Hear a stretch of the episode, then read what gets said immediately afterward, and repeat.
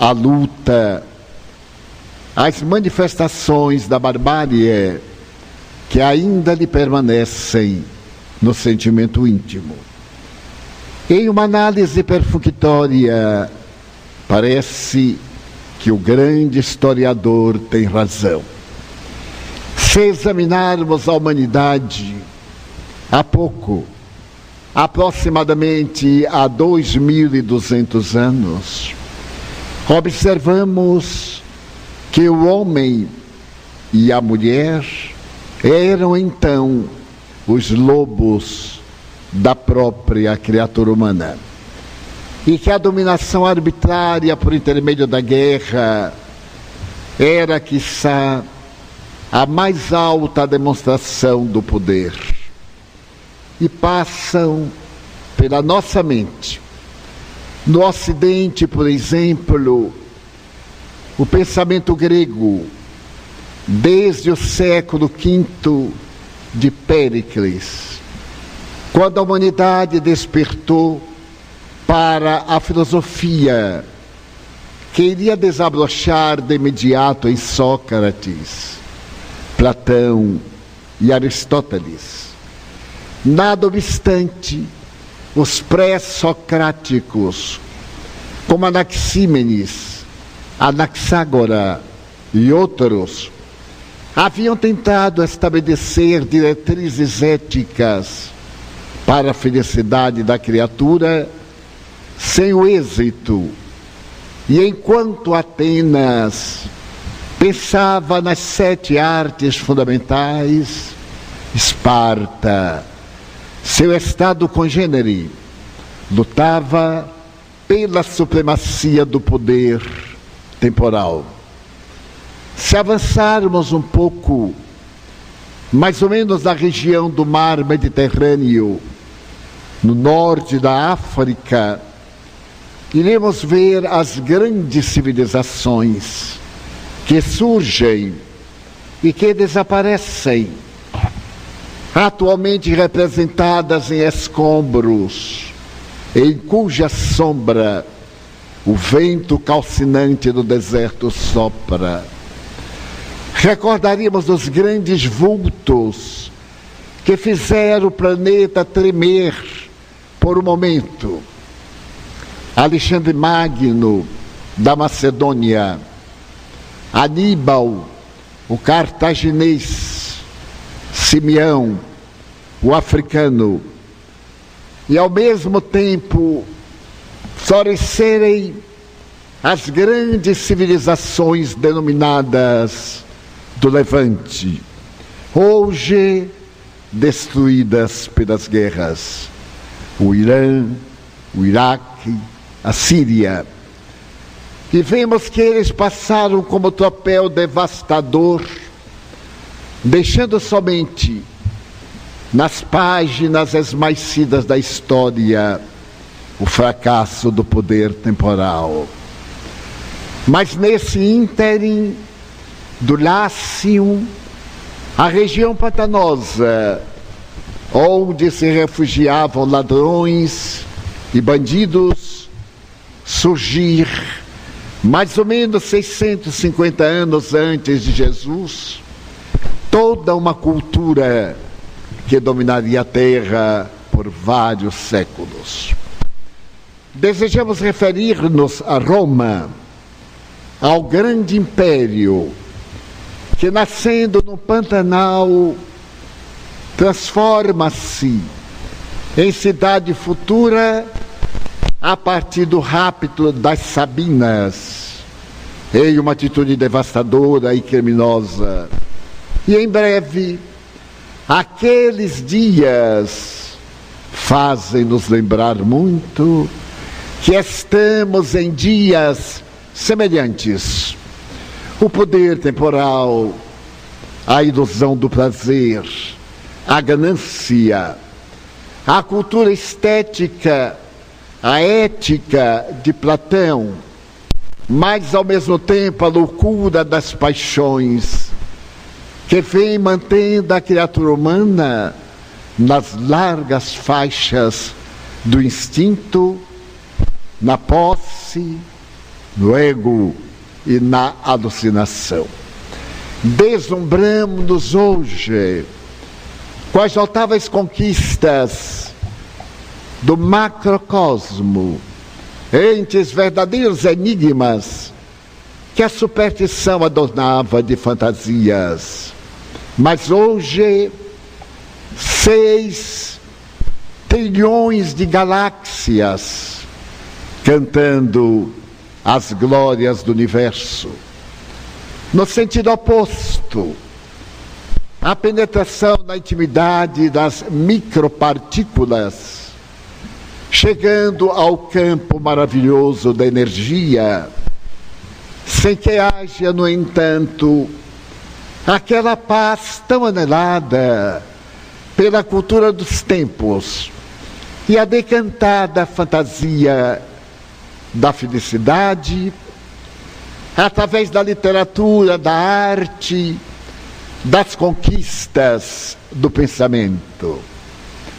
E nesses dias tumultuados que invadem a terra, dá-nos a impressão daqueles dias que precederam ao nascimento de Jesus.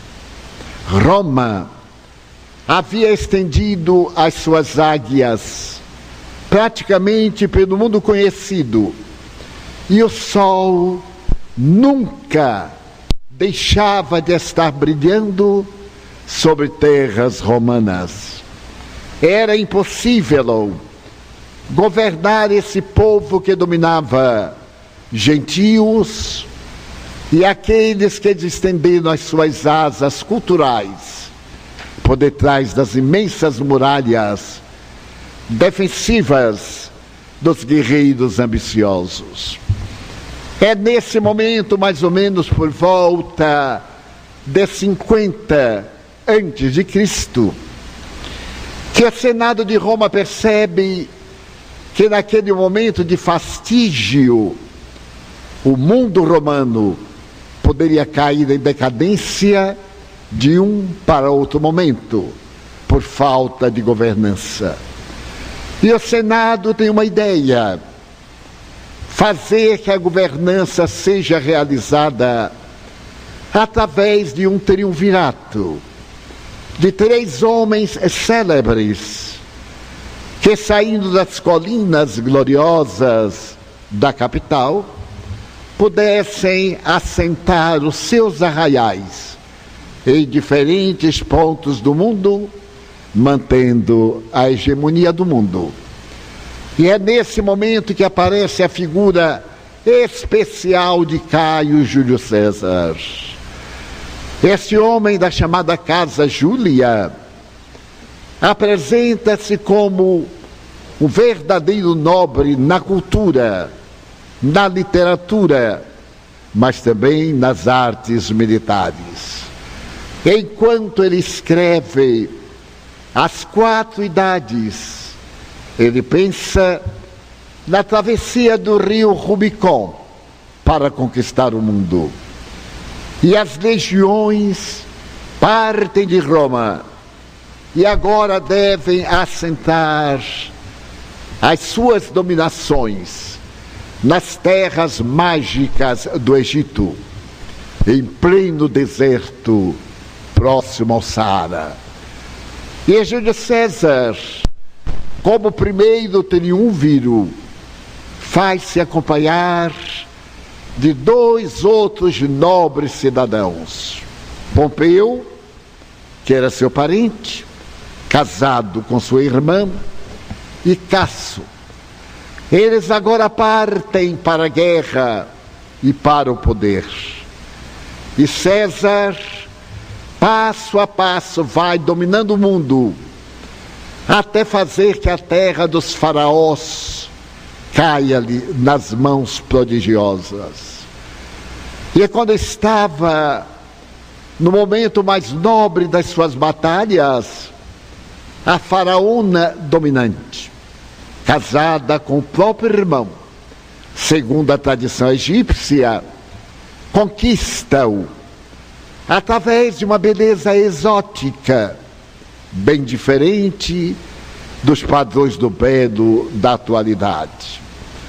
E a terra treme quando o primeiro triunviro declara que ele já não era mais uma criatura humana, ele era divino e se acreditava descendente direto de uma das deidades espirituais.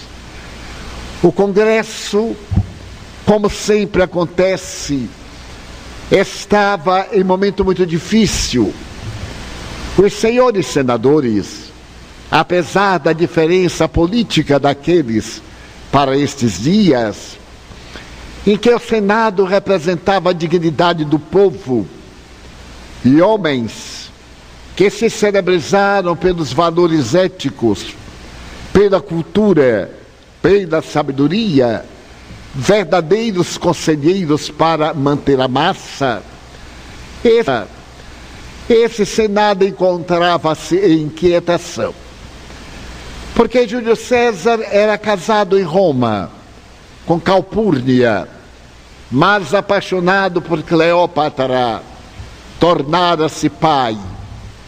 E agora visitava Roma para trazer o espólio daquele povo conhecido há mais de 700 anos, das grandezas faraônicas, desde Ramsés I. E quando ele chega a Roma com toda a pompa, e o patriciado se adorna para as festas que celebravam a grandeza de Roma, Calpurnia, sua mulher, tem um sonho curioso. Ela sabia da sua ligação ilícita com Cleópatra, que o acompanhara a Roma. Ele desejava apresentar a escrava, porém na condição de imperatriz. E no momento quando ele desperta, a esposa devotada e amiga lhe diz: César, não vás hoje ao Senado. Eu tive um sonho que a tua vida corre um perigo iminente e que não deves por isso mesmo apresentar-te no Senado. Mas ele, filho dos deuses, sorri da ingenuidade da mulher e parte com toda a opulência. Ao chegar próximo ao palácio de mármore, um ancião, daqueles que examinava as estrelas para falarem sobre os destinos, diz-lhe timidamente: César, recorda-te dos idos de março. Era uma premonição. E quando ele vai subindo a escadaria de mármore, sai de detrás de uma das colunas, Brutus, que passava como seu filho natural. Abraça-o e naquele abraço traiçoeiro apunhala-o pela primeira vez. Logo, os demais senadores acercam-se-lhe e o apunhalam mais de 30 vezes assassinando o homem que de alguma forma governava o mundo. É curioso notar que naquele instante a humanidade deve iniciar um périplo diferente na história dos tempos. Porque Cleópatra foge de volta ao Egito César é sepultado. Naqueles dias, em uma pequena região na Ásia Menor, Pompeu conquista a Palestina e, considerando a rebeldia do hebreu, entrega a governança daquela terra sempre hostil à Síria, hoje destroçada pela guerra. E o Império Romano começa a entrar em decadência. Pompeu volta, Crasso abandona tudo e a anarquia toma conta de todo o império no mundo. De imediato se convoca um novo triunvirato. E nesse é apresentada a figura de Antônio, também da família de César, a presença de Caio Júlio César Otaviano, segundo alguns, descendente de Júlio, e mais um terceiro membro pela sua imensa fortuna. E agora há uma reviravolta histórica, porque as guerras se sucedem, os gentios, os guerreiros, começam a sonhar com a liberdade, porque é da história da humanidade a sede de liberdade. Nenhuma força pode obstruir a liberdade humana, especialmente a liberdade de pensamento. Mesmo quando a política arbitrária e dominadora impõe as suas leis grotescas, de impedir a liberdade humana, o pensamento é livre para voar. E em breve, aquela decadência volta a tomar conta de Roma, quando o triunviro que se encontra na capital do país vence grandes batalhas na Bitínia e passa a governar com rigor jamais imaginado. Antônio, que estava no Egito, substitui César no leito de Cleópatra e tem gêmeos. Mas de imediato ele parte para combater o próprio Otaviano e perde a guerra, retornando desolado para o suicídio, acompanhado agora de Cleópatra, que não vê um outro meio para sobreviver e esse homem, Otaviano, era o antípoda do grande governante. Não era um biótipo militar, aquele tipo de governante poderoso. Era um homem frágil, descrevem seus biógrafos. A saúde também atacada. Ele sofria de uma dermatose que o obrigava a ter o corpo coberto de ataduras. Também era sujeito aos muitos resfriados, em razão das guerras e dos combates, que o tornaram invencível. Então ele compreende que a única forma de governar Roma é através dos valores éticos morais. E estabelece que um governo feliz é um governo moralizado. E que a Casa Imperial deve ser a escola, o regimento, que serve de modelo para toda a nacionalidade. E impõe regras rigorosas.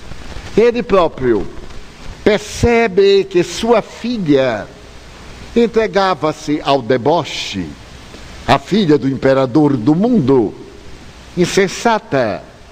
E quando descobre que sua vida moral era perniciosa e censurável, expulsou-a, mandando para o exílio na ilha grega da Pandatária. Mais tarde ele descobriu que a imperatriz se utilizava de venenos, matando os escravos para encontrar um meio hábil de libertar-se de inimigos políticos. E o seu caráter faz que ela mude de opinião, separando-se no tálamo conjugal e exigindo de fidelidade absoluta. Esse homem implantou em Roma a paz. O Império Romano deveria ter 670 anos. E nesse período, duas vezes apenas, Roma esteve em paz. E o santuário da deusa Vitória, duas vezes apenas teve as suas portas fechadas. Porque Roma era belicosa, mas porque, acima de tudo, o imperador era um homem de caráter ilibado, amante das artes protetor da literatura, da poesia, estabelece-se que no seu período não se reencarnaram na Terra aqueles batalhões de conquistadores, porém filósofos, poetas, à semelhança de Salústio, Tito Lívio, Mecenas, Virgílio, que cantavam aos deuses a glória da conquista da imortalidade. Narra o espírito Humberto de Campos, na obra ímpar A Boa Nova, psicografada por Francisco Cândido Xavier, o venerando apóstolo da mediunidade, que muitas vezes o imperador, em pleno foro, na tribuna de ouro, chorava quando Virgílio declamava entre os seus poemas esta exaltação. Ó sol formoso, que diariamente abres e fechas o dia, que no teu périplo nunca vejas nada mais belo do que Roma. É que vale dizer que Roma dominava a terra pela ética moral, pela ética das leis do primeiro código legal, as dez leis romanas, a décime. E então, nesse momento de glórias, os historiadores modernos perguntam o que aconteceu com a humanidade. Não havia guerra em lugar nenhum. É que naquele momento, a criatura terrestre estava firmando um noivado com o reino dos céus, preparando a túnica nupcial para o consórcio com Jesus Cristo. É nesse momento que historicamente nasce em uma gruta de calcário próxima a Jerusalém, sete quilômetros, e ali na terra de Judá, pelas tradições, aquele homem que é o notável Ernesto Renan, cientista, filósofo, escritor, poliglota, denominará como o maior vulto da humanidade em todos os tempos. E merece considerar que Ernesto Renan era ateísta e estabeleceu que Jesus foi o ser mais notável da história, porque ele foi tão grande que não nasceu na história, dividiu a história antes e depois do seu nascimento. É fascinante a história deste homem, Yeshua ben Yosef, Jesus, filho de José. Não havia sobrenomes. Era desta forma que Israel distinguia as suas pessoas. Maria, de Nazaré. Simão, Bar, Jonas, filho de Jonas. Natanael, Ben, Elias. Natanael, filho de Elias. Maria, de Magdala. E assim por diante. E aquele berço em uma gruta de calcário onde se resguardavam os animais, no mês de abril, possivelmente entre 4 e 5 de abril, aquele homem em uma criança irá tornar a história da humanidade um repto para a própria inteligência da humanidade. Muitas vezes se confunde a data de nascimento de Jesus, que foi trazida pelos cristãos primitivos para o mês de dezembro. Mas ele nasceu historicamente no mês de Nisan, março, abril. Em um período mais ou menos frio, em uma noite transparente de céu infinitamente azul, e de estrelas como diamantes incrustados no cosmo. Mas por que a humanidade celebra hoje, no mês de dezembro? Por uma questão histórica. Entre os dias 20 a 25 de dezembro, comemorava-se o solstício de inverno europeu. equivalia a dizer o dia mais curto do ano, por causa do inverno. E em Roma, isso era 25 de dezembro. Era uma festa dedicada aos deuses, principalmente Baco, o deus dos vinhos, e os demais gozadores. E era uma festa chamada Bacanal, tão gloriosa que até os escravos recebiam liberdade naqueles dias para as extravagâncias, também chamadas saturnais, em homenagem ao deus Saturno. E eram festas vulgares. E é quando o cristianismo tomou conta de Roma, os primeiros bispos, denominados pais da igreja, estabeleceram que aquele período era de barbárie, de concupiscência, de banalidade. E desejaram apagá-lo da história. E conceberam que, se trouxessem a data de Jesus para dezembro, a humanidade olvidaria as bacantes por uma data religiosa. E assim fizeram. Mas a humanidade é muito especial. Durante muitos anos desapareceram as saturnais. Mais tarde, em plena Idade Média, Veneza começa o baile de máscara. As primeiras fantasias. Mais tarde, a Côte d'Azur, em França, estabelece o prazer. Portugal e Espanha criam os entrudos.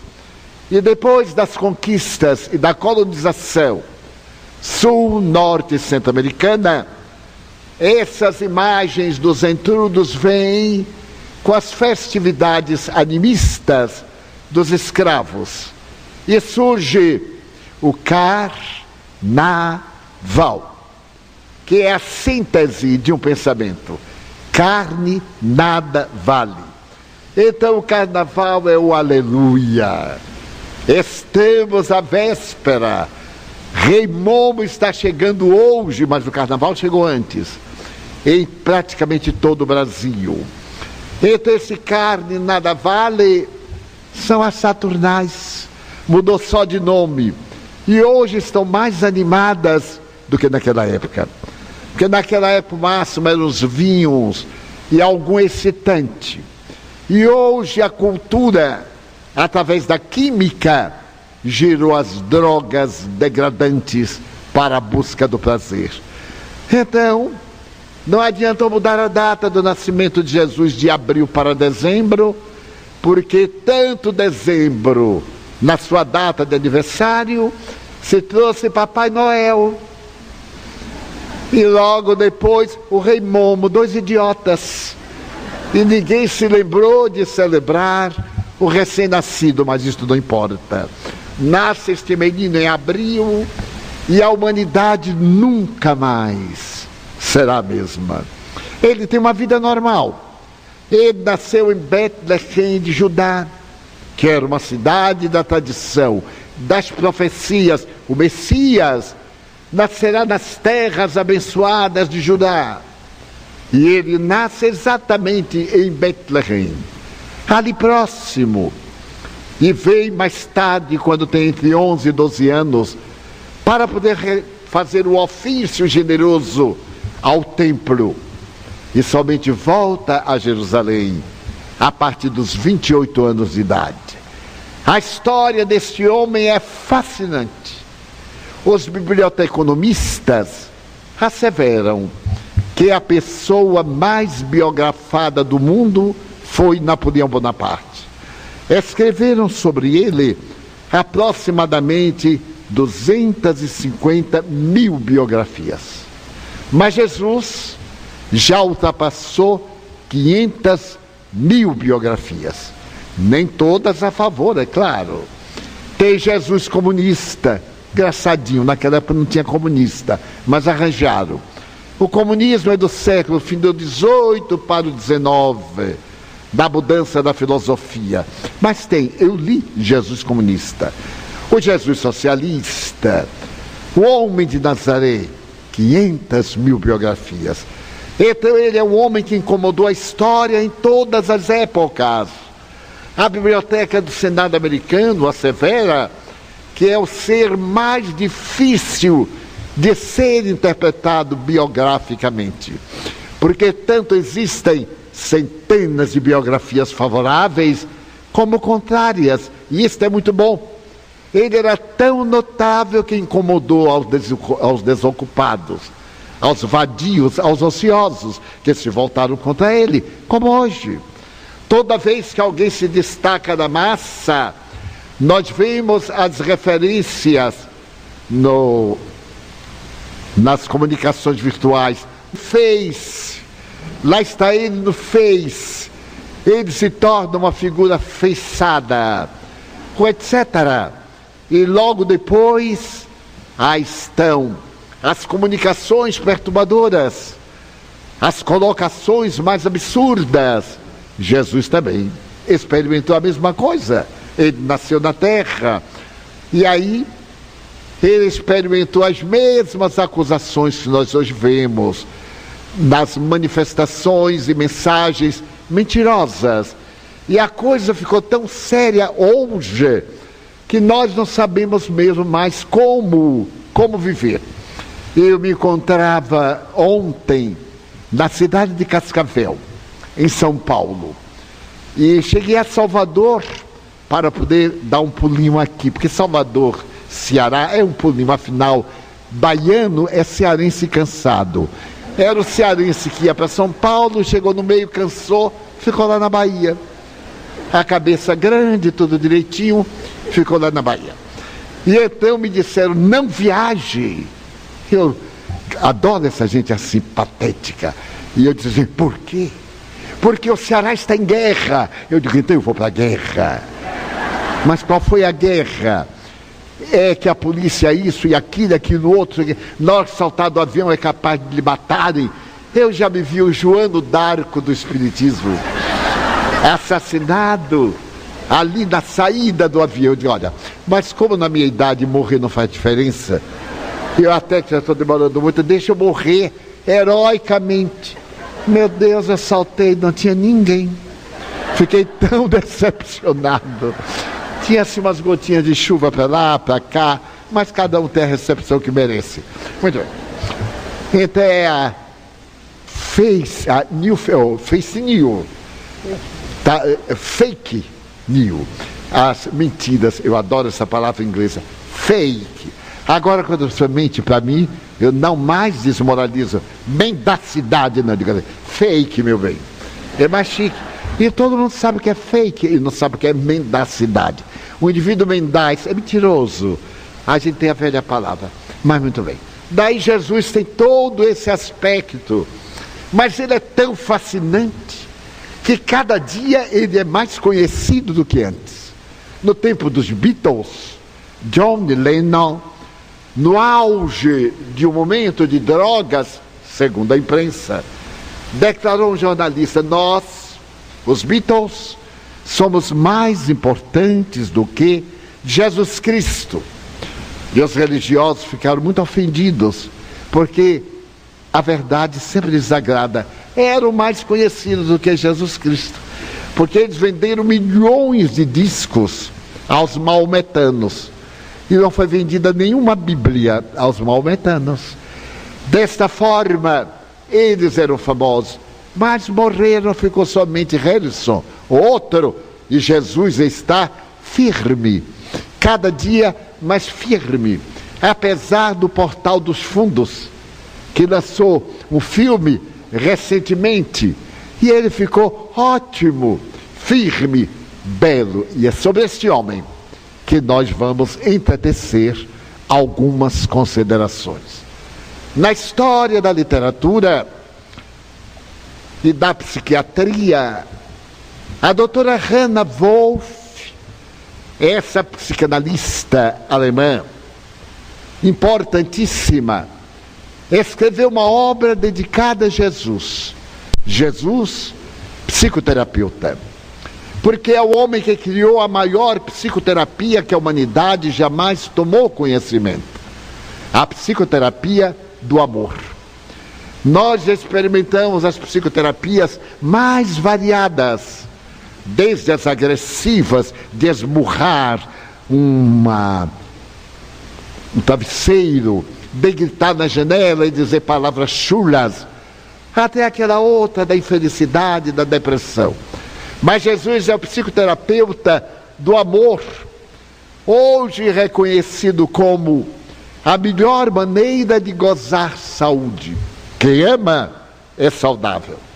Quem ama é bonito. Quem ama não faz depressão. Quem ama conquista-se. E ao se conquistar, conquista ao mundo. E Jesus é o terapeuta.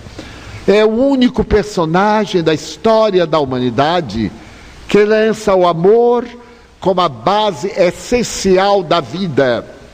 Se, por exemplo, nós meditarmos a respeito de Siddhartha Gautama, o Buda, 900 anos antes dele, ele prega a compaixão. Compaixão, paixão afetiva e piedade compassiva. Se examinarmos, por exemplo, Lao Confúcio, aqueles pais do pensamento filosófico chinês não falam de maneira nenhuma em amor. Moisés, que nos dá a herança hebraica, fala sobre o amor rapidamente duas vezes: amar a Deus, amar a pai e mãe. Jesus é tão audacioso que fala amar aqueles que nos odeiam, porque todo mundo que odeia é psicopata. É um transtorno de natureza esquizoide é uma mania de perseguição interior, e então ele transforma o sentimento na ira, na revolta, no ódio. E está demonstrado cardiologicamente que a maioria das enfermidades cardíacas tem origem na emotividade dos indivíduos. E hoje o Instituto de Cardiologia Nacional e Mundial recomenda um, recomenda o outro que toda vez que nós apresentarmos uma cardiopatia, deve-se examinar qual é a causa psicológica. Qual foi a razão do sentimento? Quais os inimigos que nós temos?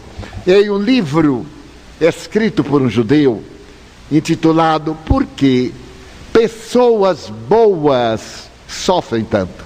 É o título do livro. Ele narra, por exemplo, na sinagoga de Mahata, por exemplo, na sinagoga de Mahata, que era médico e vai ter um filho portador de uma doença das mais perversas do mundo. A criança não cresce. No entanto, a sua idade, aos 5 anos, é de um homem de 40 anos. Aos 15 anos, é um homem de 80. E morre de velho aos 15 anos. Então ele vivia desesperado e perguntava, mas eu sou pastor, eu sou rabino, pela manhã eu faço um batizado, à tarde eu faço um féretro. Porque pessoas boas sofrem. E a sua doutrina, que não tem a reencarnação para explicar a lógica, não dá a terapia conveniente. Então uma experiência muito curiosa, de que ele vai ficando à porta da sinagoga, tentando encontrar alguém que o ajude na terapêutica para o seu filho. E um dos mais notáveis cardiologistas norte-americanos, ao escrever um livro, O Sentimento do Perdão, ele fala com propriedade que um amigo seu íntimo apresentou uma problemática cardíaca e pediu-lhe para fazer uma cirurgia em campo aberto no passado, em peito aberto. E ele então conversou e disse: não faça a cirurgia. Porque o seu problema cardíaco é do seu temperamento. O que é que você fez de errado ultimamente? Disse: bem, eu estava na sinagoga e o nosso rabino é inexperiente. Eu me revoltei, porque ele não tem condição de ser rabino em Manhattan. Todos nós temos mais cultura do que ele. Então eu humilhei publicamente Ele estava substituindo um velho rabino. E fiquei com ódio dele até hoje. E que fez o rabino? Humildemente silenciou. Pois bem, eu só farei a cirurgia a você se você voltar à sinagoga e de público pedir perdão ao rabino. Porque o rabino não tem culpa do seu mau temperamento. Ele pode não ter cultura, mas é a função dele. Você tem cultura, mas não tem caráter.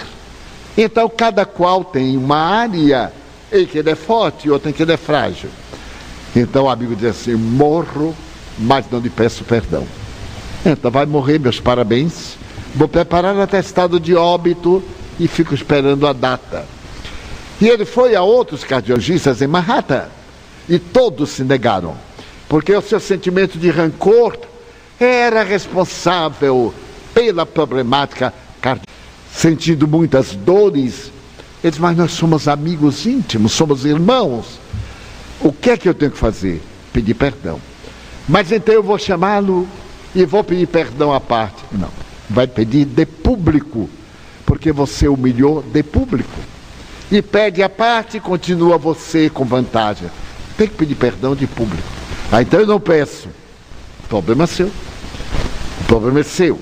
E ele foi piorando. E a mulher que o acompanhava na segunda visita médica disse: Eu só estou esperando que ele faça a cirurgia. Ele então perguntou: Por quê? Para lhe abandonar depois. Porque viver com você é um terror. Mas se desista a mim, digo agora, vou aproveitar. Porque a mulher é assim, ela não aproveita nunca, coitada. Vou aproveitar o drama e vou dizer que você é. Você é insuportável, temperamental, grosseiro. Eu lhe amei muito, mas agora ando louca para me ver livre de você. E não largo, porque se você morrer do coração, vão dizer que fui eu. Eu vou esperar que você morra por outro motivo. Ou fique bom, aí eu me liberto. Ele diz, mas você me odeia a esse ponto? Não, não odeio. Desprezo. Porque odiar é o amor que está doente. E desprezar é o amor que morreu. Eu estou livre. Eu olho assim para você como um pedaço de papel. Um jornal de ontem. Já notaram que o jornal de ontem não tem nada para dizer hoje? Ele ficou escandalizado e olhou para ela, quer dizer que você, é, eu também sou gente. Apesar de ser mulher, eu também sou gente. Naquele tempo que se achava que não era. Mas sempre a mulher foi que dirigiu o homem. Sempre foi superior ao homem. Tão superior que o homem tinha raiva, porque era inferior. É o jogo psicológico. E então, uma semana depois, ele disse ao colega: ou você me opera, ou eu morro de qualquer forma, então vamos morrer. O que é que eu tenho que fazer? Pedir perdão agora à sua mulher. Imagina que momento de glória para ela. E, e nós não podemos amar a nosso modo, porque às vezes maltrata o outro, a nossa frieza, a nossa indiferença. Quem é que quer estar amando alguém que chega em casa e não diz nada? Há uma expressão brasileira que eu gosto muito, é baiana. Não sei se tem aqui no Ceará. Ao invés de conversar, guguna. Isto é, chega. Ninguém entendeu nada, né? Gugunu. Não disse a palavra. Ele chega e diz assim, meu bem. Não, não gugune, peça perdão de joelho. É porque a mulher aproveita sempre, coitada. E tira o couro quando pode.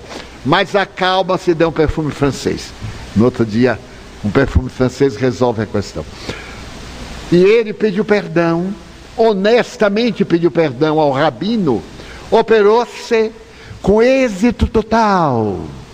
E melhor, tornou o hebreu no cumprimento dos deveres e um marido excepcional. Certo dia, assim, no tom de brinquedo, quando ele, o médico foi almoçar na residência deles, ela disse, doutor, me arranja outra doença para ele, para ver se ele pode pedir perdão de outras coisas. Jesus falou desse amor, mas é um amor de transcendência. Freud descobriu isso no século XIX. Mas como ele pertencia à escola psiquiátrica hebraica de Viena, e era materialista, ele optou por denominar o amor como sendo um fenômeno da libido, uma manifestação sexual. Mais tarde ele dá à libido uma expressão imensa de prazer. Qualquer prazer é o prazer de libido, com experiência na área sexual, a atitude libidinosa. Mas Jesus fala de um amor que transcende, de um amor que nos leva à plenitude, à felicidade.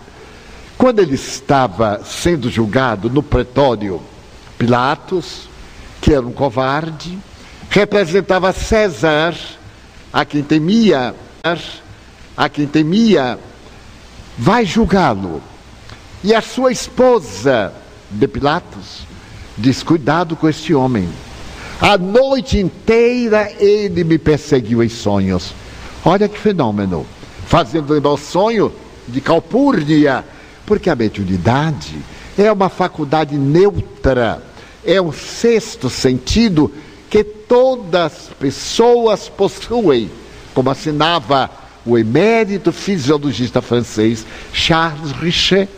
E é como estabelece Allan Kardec o nível dos médiums. É uma faculdade orgânica, que Richet chamará o sexto sentido. E que Allan Kardec denomina como mediunidade. Faculdade de que está entre dois pontos, em duas vibrações. Ela diz a ele: Cuidado com esse homem. Ele me perseguiu a noite inteira. E Pilatos, que era covarde, teve medo. E tentou salvá-lo, mas não teve coragem de enfrentar o sinédrio. Os traiçoeiros, aqueles indivíduos hipócritas que cuidavam mais da roupa do que do caráter. A roupa branca e o caráter como um túmulo cheio de cadáveres. Então ele estava amarrado havia sido lapidado. 72 chibatadas. Dois que o chibatearam nas pernas e no torso, nas costas, para poder a hemorragia preparar para a morte.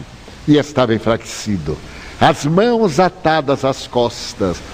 Então Pilatos tinha curiosidade de ver a audácia deste homem, que não curvava serviço que ali estava belo, apesar de toda a face marcada pelos hematomas. Então, Pilatos disse: Tu és rei, os teus anjos virão libertar-te. E ele disse suavemente: Rei eu sou, mas não é deste mundo. É de uma outra dimensão. É de uma dimensão que somente as mentes avançadas podem penetrar. Como hoje, na física quântica, na biologia, na química profunda, nas matemáticas. Nem todos nós podemos penetrar as sutilezas, nem Einstein.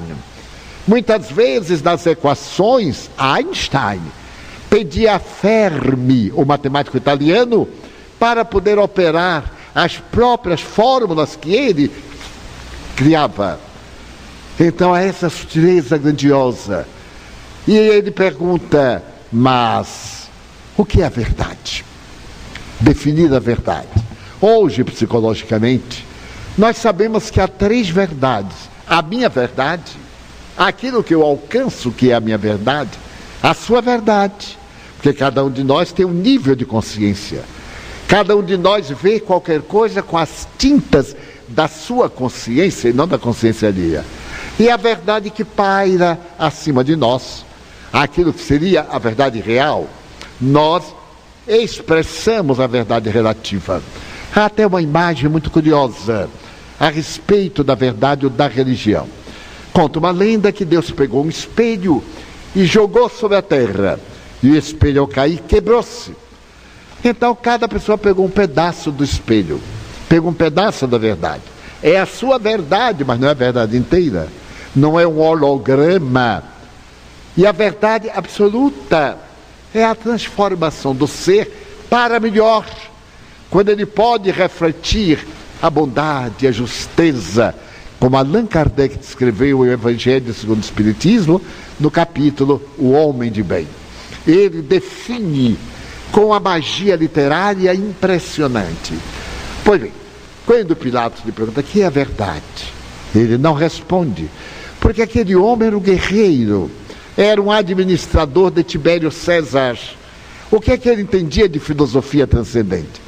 Jesus olha para ele e olha para o infinito. Então, um soldado servil e vulgar, desejando ser agradável ao seu esbirro, ao seu chefe, dá uma bofetada na cara de Jesus. Achou que Jesus desrespeitou a autoridade. Então Jesus tranquilamente não reage. As mãos para as costas atadas, a cabeça balança e ele se volta para o atrevido covarde, porque bater na cara de um homem é um ato de covardia, e bater no homem amarrado é mais covardia. Então Jesus pergunta suavemente: Soldado, por que me bateste? Se eu falei a verdade, por que me bateste? E se eu falei errado, aonde está o meu erro? Então soldado teve um choque filosófico. Há um mês eu li uma frase de Martin Luther King Jr. que me impressionou bastante. Eu nunca tinha lido essa frase. Você deseja ganhar o inimigo? Diga-lhe a verdade. Aí o indivíduo, um amigo vem, o que, é que você acha de tal coisa? E nós contornamos. O ego é muito hábil. Nós então damos uma justificativa, agradamos a pessoa, e aí o amigo diz, muito bem, muito bem, diga a verdade para ver. Mas o que, é que é isso? Isso está contra mim? Não, você me perguntou. E eu lhe respondi. Então a verdade tem essa sutileza. A grandeza, portanto, de Jesus, a mim, me fascina porque ele não ficou com raiva do soldado. Eu perguntaria ao soldado, mas eu perguntava com os dentes travando. E ele dizia assim: soldadinho miserável, por que, que você me bateu, seu canalha? É? Jesus não, soldado, por que me bateste? É a pergunta de quem auto superou-se. Então, esse Jesus é o homem que venceu a história da humanidade toda a sua vida é um poema de abnegação. Mas ele não é efeminado. A ânima nele é igual ao ânimos da psicologia de Carl Gustavo Jung. Ele é bom, é gentil, mas não tem nada de efeminado. Ele é severo, mas não é bruto. Ele se volta para o fariseu e diz: raça de víbora, até quando estarei convosco? Até quando vos suportareis? A severidade desta frase é muito profunda. Nós dizemos isso, mas dizemos trêmulos de raiva, as mãos frias, a espuma dentária abundante e os olhos brilhando. Ele não, numa boa. Até quando eu vos suportarei, hipócritas? Então, esse homem é a síntese daquilo que Jung denomina como arquétipo, a ânima e o ânimo do indivíduo. Todo homem tem a ânima, a parte doce, a parte gentil, não a parte feminina tecnicamente, mas a parte dos hormônios femininos. E toda mulher tem a parte dos hormônios masculinos, sem perder a sua feminilidade. Quando há predominância do hormônio diferente da anatomia, há uma questão agora de assunção da sexualidade. Já é um outro problema dentro de uma outra pauta. Então Jesus é aquele biótipo que vê uma mulher adúltera, condenada. Ela foi pegada pelo marido, traindo o marido dentro de casa, no seu leito. É algo ainda hoje, que está, já está na moda, mas ainda é reprochável. Apesar da moda, é reprochável. Agora imagine há dois mil anos, que por muito menos a mulher tinha que ser apedrejada até a morte. E ela foi pegada pelo marido, que era outro covarde. Ele a deixava, ia divertir-se. Então abriu a porta para que ela se divertisse também. Porque o direito de um é direito de outro. Embora o nosso direito não nos faça descer, mas sim subir, nem todos têm valor moral para manter a estrutura. Então essa mulher vai levada para Jesus. E eu me coloco muito como se fosse eu, se trouxessem para mim. Ele estava em Jerusalém, aquele sol de meio-dia, e aquela multidão agarrando a pobre mulher, batendo-a, porque os covardes sempre aproveitam dessa hora para mostrar sua pequenez, rasgando-a, desnudando-a, produzindo hematomas no corpo e jogam na praça. E vem Jesus. Eles seguiam Moisés para esse crime, apedrejada até a morte, na porta do templo que tinha uma madeira na qual se atava o paciente para morrer da apedrejada. Mas quando eles viram Jesus, logo maquinaram uma armadilha. Jesus pregava o amor, pregava o perdão. E agora? Eles então quiseram pegar Jesus com uma sutileza.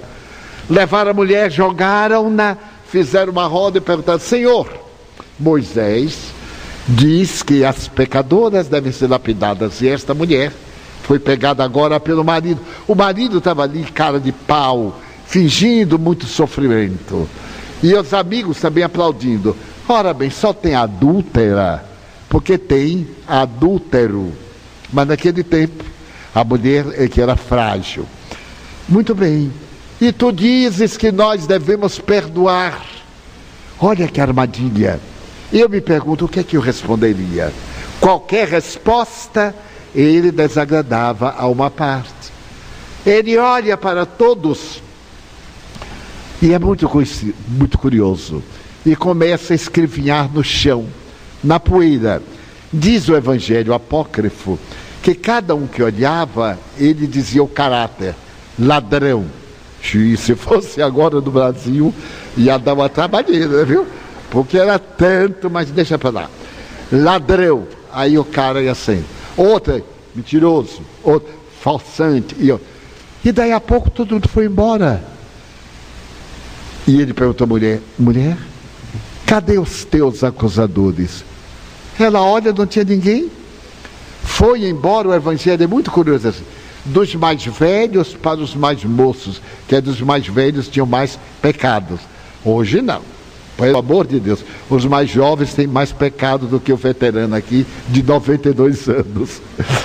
Então, muito curiosamente, ele, ela disse: Senhor, eles se foram. Notem o diálogo, ipsis verbos. Ninguém te condenou? Não. Então, eu também não te condeno. Porque Jesus, ela deve ser punida.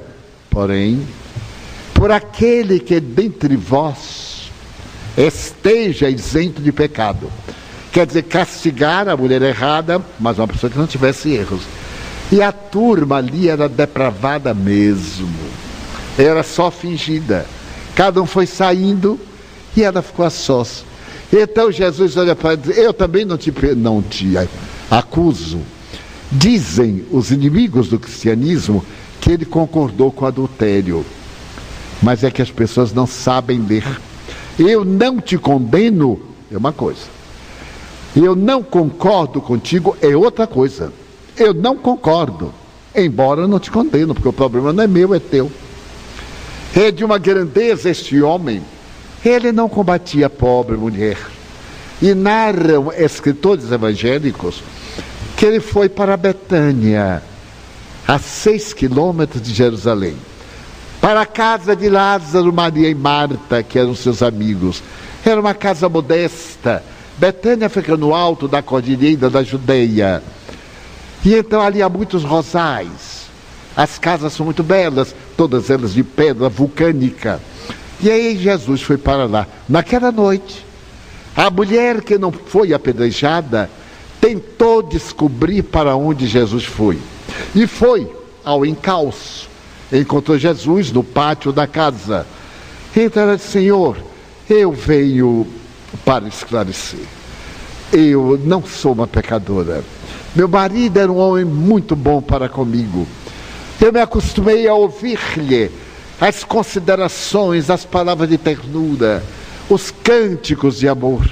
De repente, ele mudou passou a visitar os bordéis, a não cumprir os seus deveres matrimoniais. E eu experimentei solidão. Mas eu amo meu marido. Eu me lembrava da sua ternura. E um dia ele levou para nossa casa um amigo. E o amigo começou a me dizer o que antes ele dizia. E eu caí na cilada, com a alma triste, solitária, saudosa, escutando aquele homem dizer-me coisas que eu anelava por ouvir. Eu não estava ouvindo o estranho, eu estava ouvindo o meu marido. E quando eu me permiti estar com ele, não foi a ele que eu me entreguei, foi ao meu marido. Essa sutileza psicológica é notável. E todos nós, quantos de nós amamos uma pessoa estando com outra?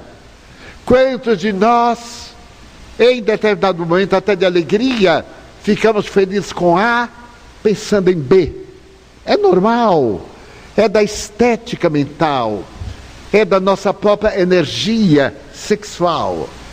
Então ela se traiu a si mesma e disse a Jesus: Então eu te quero pedir perdão. Eu não sou uma mulher vulgar. Ele expulsou-me de casa, eu não tenho para onde ir. Mas eu vim agradecer-te. Eu nunca cometerei qualquer outro delito. E narram as escrituras que esta mulher desapareceu de Jerusalém. E foi aparecer na cidade de Petra, no deserto, perto do Iraque. Iraque, Irã. Para quê? Para cuidar das pessoas que eram vítimas do deserto imenso, das febres. Ela abriu uma casa de socorro em homenagem a Jesus. E um dia, um dia ela recebe alguém trazido em delírio febril. E ela olha e reconhece, era o marido. Ele estava delirante dez anos depois. E ela o acolhe. E daquele delírio ele fala que estava procurando a única mulher a quem realmente ele amou. Porque nós temos isto.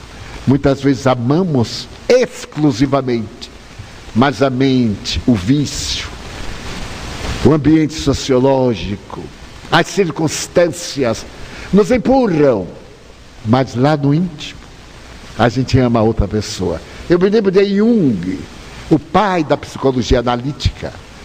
Ele tinha muitas companhias e a sua mulher Eva era notável, sabia, desculpava, amava ao pai da psicologia profunda.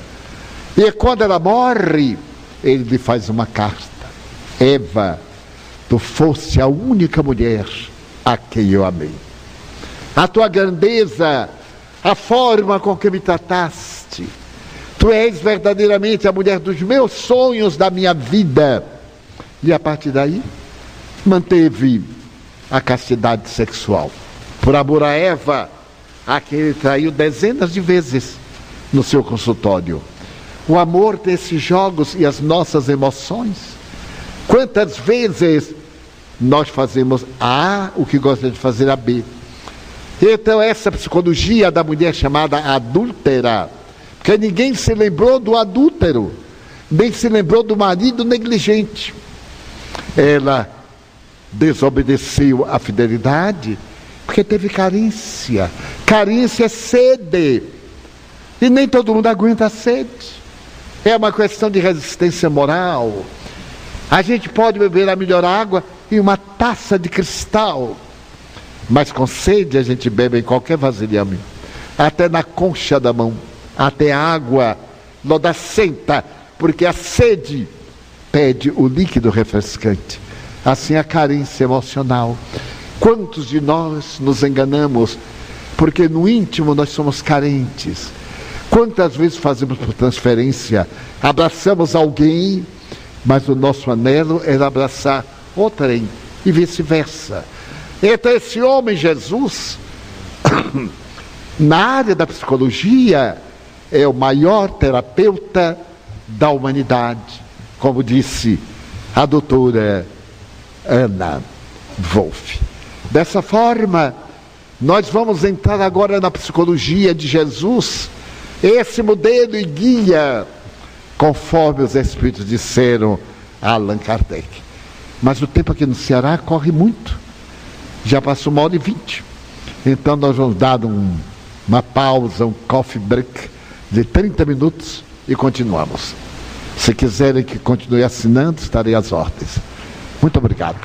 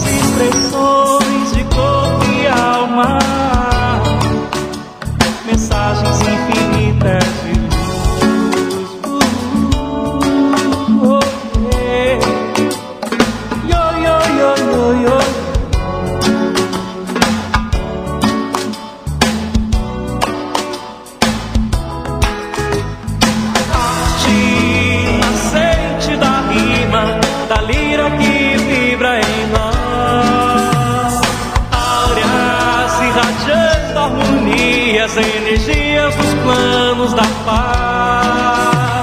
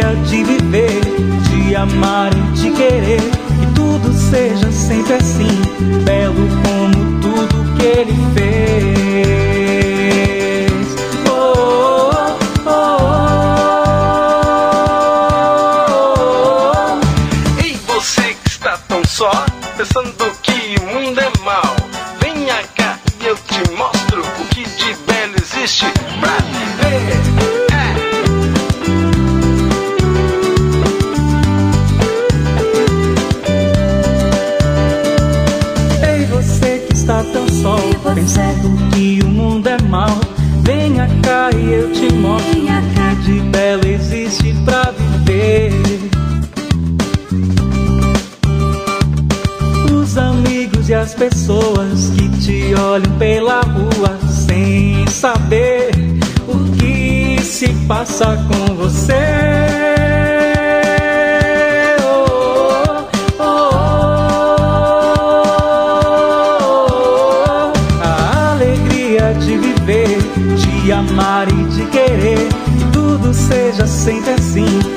como tudo que ele fez.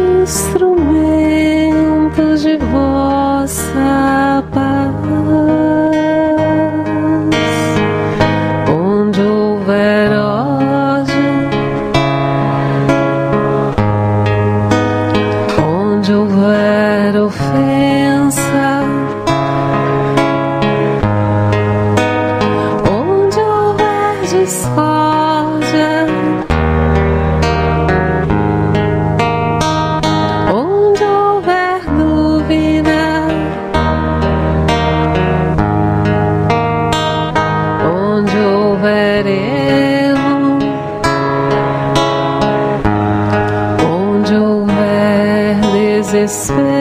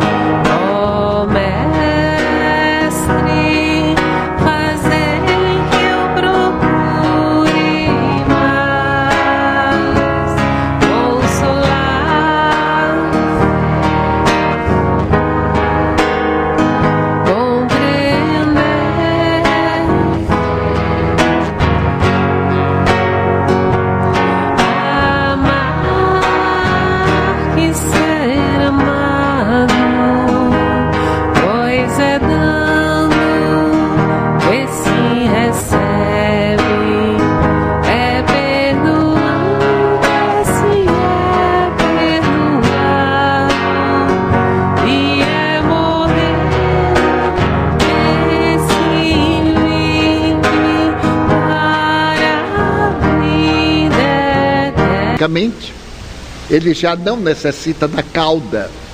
Na evolução, a cauda recua e vira o apêndice, que nos traz até hoje problema. E então, de repente, esse biótipo, que tem a testa projetada para trás, o queixo para frente, muda em duas ou três etapas genéticas. E aparece o biótipo atual. O queixo recua, a testa avança. E um terceiro cérebro se impõe ao primeiro, ao segundo, e é o neocórtex, a sede divina do pensamento sobre o cérebro mamífero, onde estão as nossas funções, e sobre o cérebro primata, que está bem junto ao cerebelo. Não pode ter sido um acaso. Algo, alguém, alguma coisa programou. E quando chegou a esse estágio, parou. A evolução parou nesse biótipo. Mas se acontece na atualidade, é só pegar uma rede de comunicação através do computador e ver uma criança nascer sorrindo. Nascer sorrindo. Nascer segurando a mão do médico, segurando o dedo. Uma criança nasceu com morte cerebral, eu vi hoje, ficou três meses morta e acordou rindo para o pai. Eu sou do tempo que a criança não era gente, era aquele bolo idiota que ficava não sei quantos anos até virar gente. Pois hoje um meninozinho de cinco anos rege uma orquestra de mestres de uma orquestra sinfônica. Outro que não tem ainda a mão para uma oitava, toca Mozart de memória em uma música tão difícil que somente Mozart, o autor, conseguia tocar bem. Ele vem e toca bem. Com quem aprendeu? Como é que pôde memorizar? Aí está no Face e nas outras redes estão esses exemplos de gênios, mas não é um exemplo único, são dezenas. E o que me chama mais atenção, no Oriente, em especial, cuja cultura é totalmente divergente do Ocidente. Agora, o maior bailarino do mundo é um japonês. Imagine. Substituindo o clássico dos melhores bailarinos russos, Nijinsky. Nijinsky, segundo o balé clássico, dava o salto e três vezes ele tocava os pés. Então a grandeza de Nijinsky envolveu esse rapaz em tanta fantasia que quando ele morreu, foram ver se ele tinha asas dos pés, por causa da capacidade de subir. Pois o japonesinho agora nem dá ousadia para Nijinsky, ainda faz rodopio no ar que ele não conseguiu fazer. O progresso intelectual, o progresso de natureza mecânica é tão rápido, tão violento, que a gente, a turminha que nasce, dá uma surra na gente. Eu vou contar um fato de um amigo meu. Eu tenho um amigo de 80 anos, ele nega, ele mente, ele tem 90. Mas como negar a idade é chique, eu tenho 92, mas eu vou baixar daqui a pouco, vou começar a baixar. Então ele me disse, Divaldo, esse negócio de computador é uma tragédia. Eu sei porque eu fui da Tiroga, eu tenho até vergonha. 65 anos.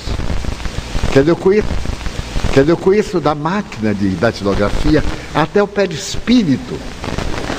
E digo que a máquina de datilografia é a mãe do computador.